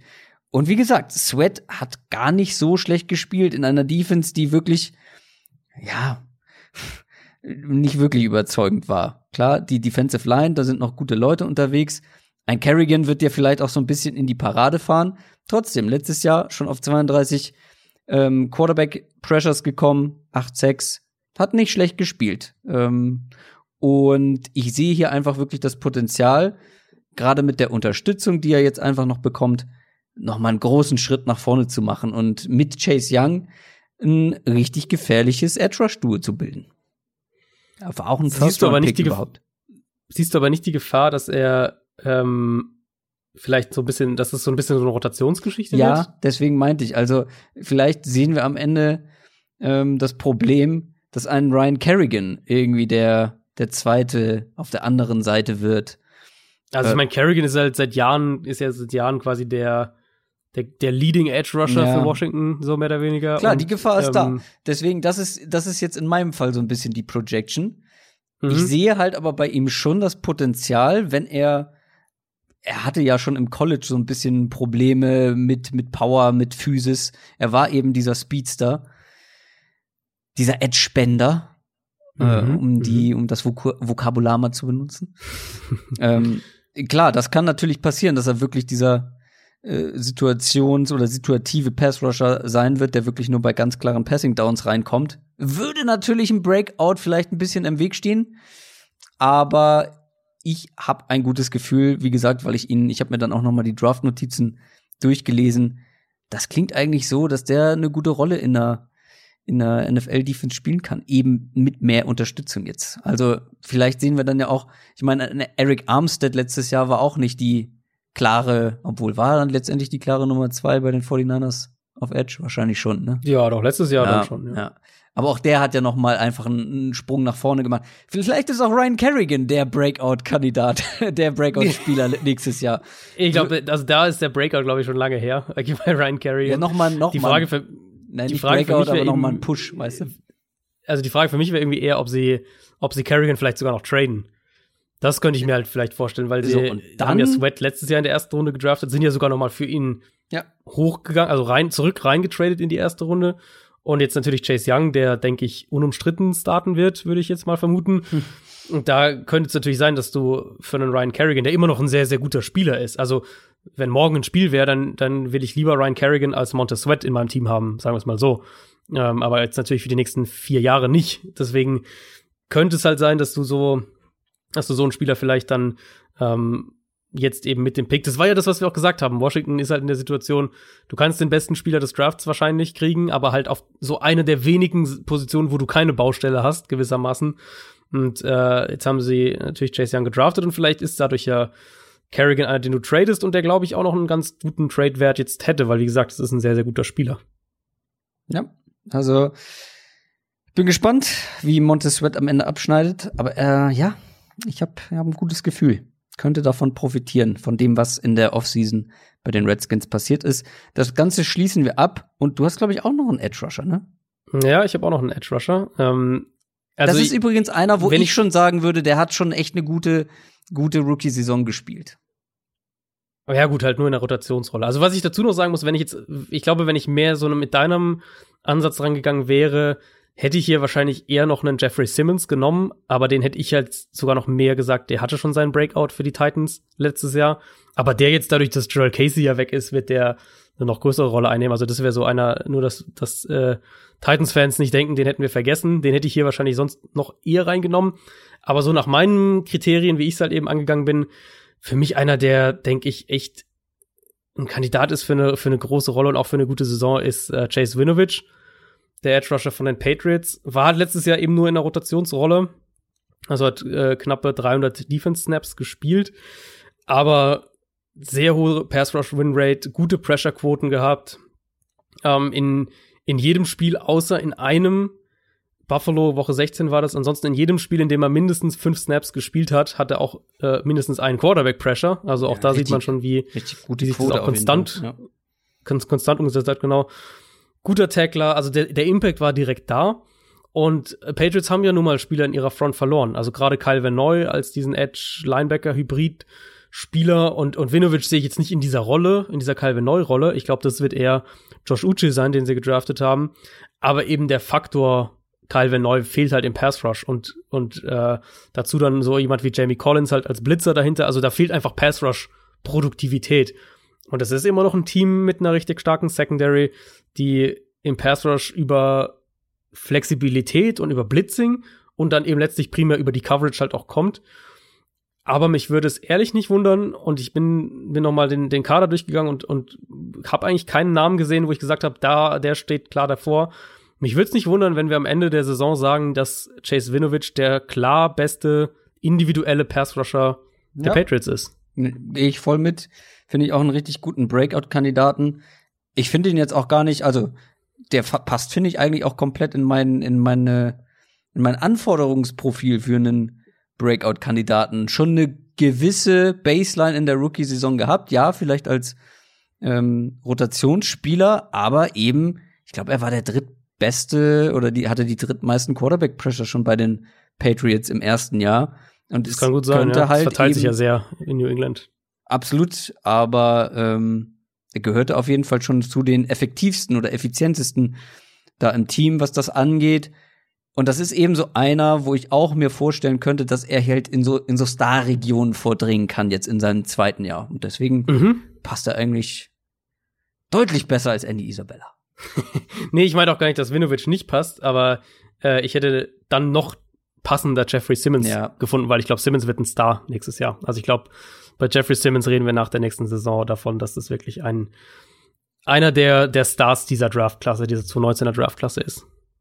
Ich hoffe, dass ich mit meinen Breakout-Kandidaten noch mal so ins Schwarze treffen kann wie mit Cortland Sutton letztes Jahr. Das hat mir ganz gut gefallen. ähm, vielleicht wird es ja ein Deontay Johnson bei den Steelers. Mal schauen. Ja, vielleicht. Das wär's gewesen mit unserem Rückblick auf die Draftklasse 2019 mal ein bisschen was anderes. Haben wir letztes Jahr natürlich noch nicht so gemacht, weil wie gesagt, die 2019er Klasse war die erste, die wir wirklich ausführlicher oder so ausführlich angeguckt haben hier im Podcast. Gerne Feedback, wie es euch gefallen hat, auf mhm. unseren Social Media Kanälen, Instagram, Twitter, YouTube, falls ihr da noch nicht abonniert habt, gerne machen. Da seht ihr auch unser kleines YouTube-Format Royal Fumble. Gibt es sonst noch irgendwas zu sagen? Habe ich noch was vergessen? Ich glaube eigentlich nicht. Nee, ich glaube eigentlich nicht. Wir gehen jetzt ja so langsam, äh, fängt ja jetzt wirklich die Offseason an und äh, wir haben noch ein paar Ideen im Kopf, aber werden natürlich auch dann dieses Jahr wieder die Division-Folgen im Detail machen. Also darauf könnt ihr euch mhm. schon mal freuen. Die fangen dann in ein paar Wochen an. Ähm, genau, bis dahin haben wir so ein paar Ideen, glaube ich, noch im Kopf und werden ähm, ja auch so ein bisschen, ein bisschen andere Sachen machen als letztes Jahr, denke ich. Das kann man sagen. Folgt uns gerne überall, wo man uns folgen kann. Schreibt auch gerne eine iTunes-Review, falls ihr das noch nicht gemacht habt. Das hilft uns immer gerne. Wir sind immer offen für Feedback. Ansonsten habe ich schon erwähnt, dass ich urlaubsreif bin. es fuck Ja, geht mir jetzt auch so. Also so Draft äh, und alles danach und jetzt äh, so langsam fällt's irgendwie alles ab. Ich bin richtig auf. Bin richtig auf. Wahnsinn. Aber das soll's für diese Woche gewesen sein. Wir hören uns spätestens dann nächste Woche Donnerstag wieder mit einer neuen Folge Downset Talk. Macht's gut, bis dahin. Tschüss. Ciao, ciao.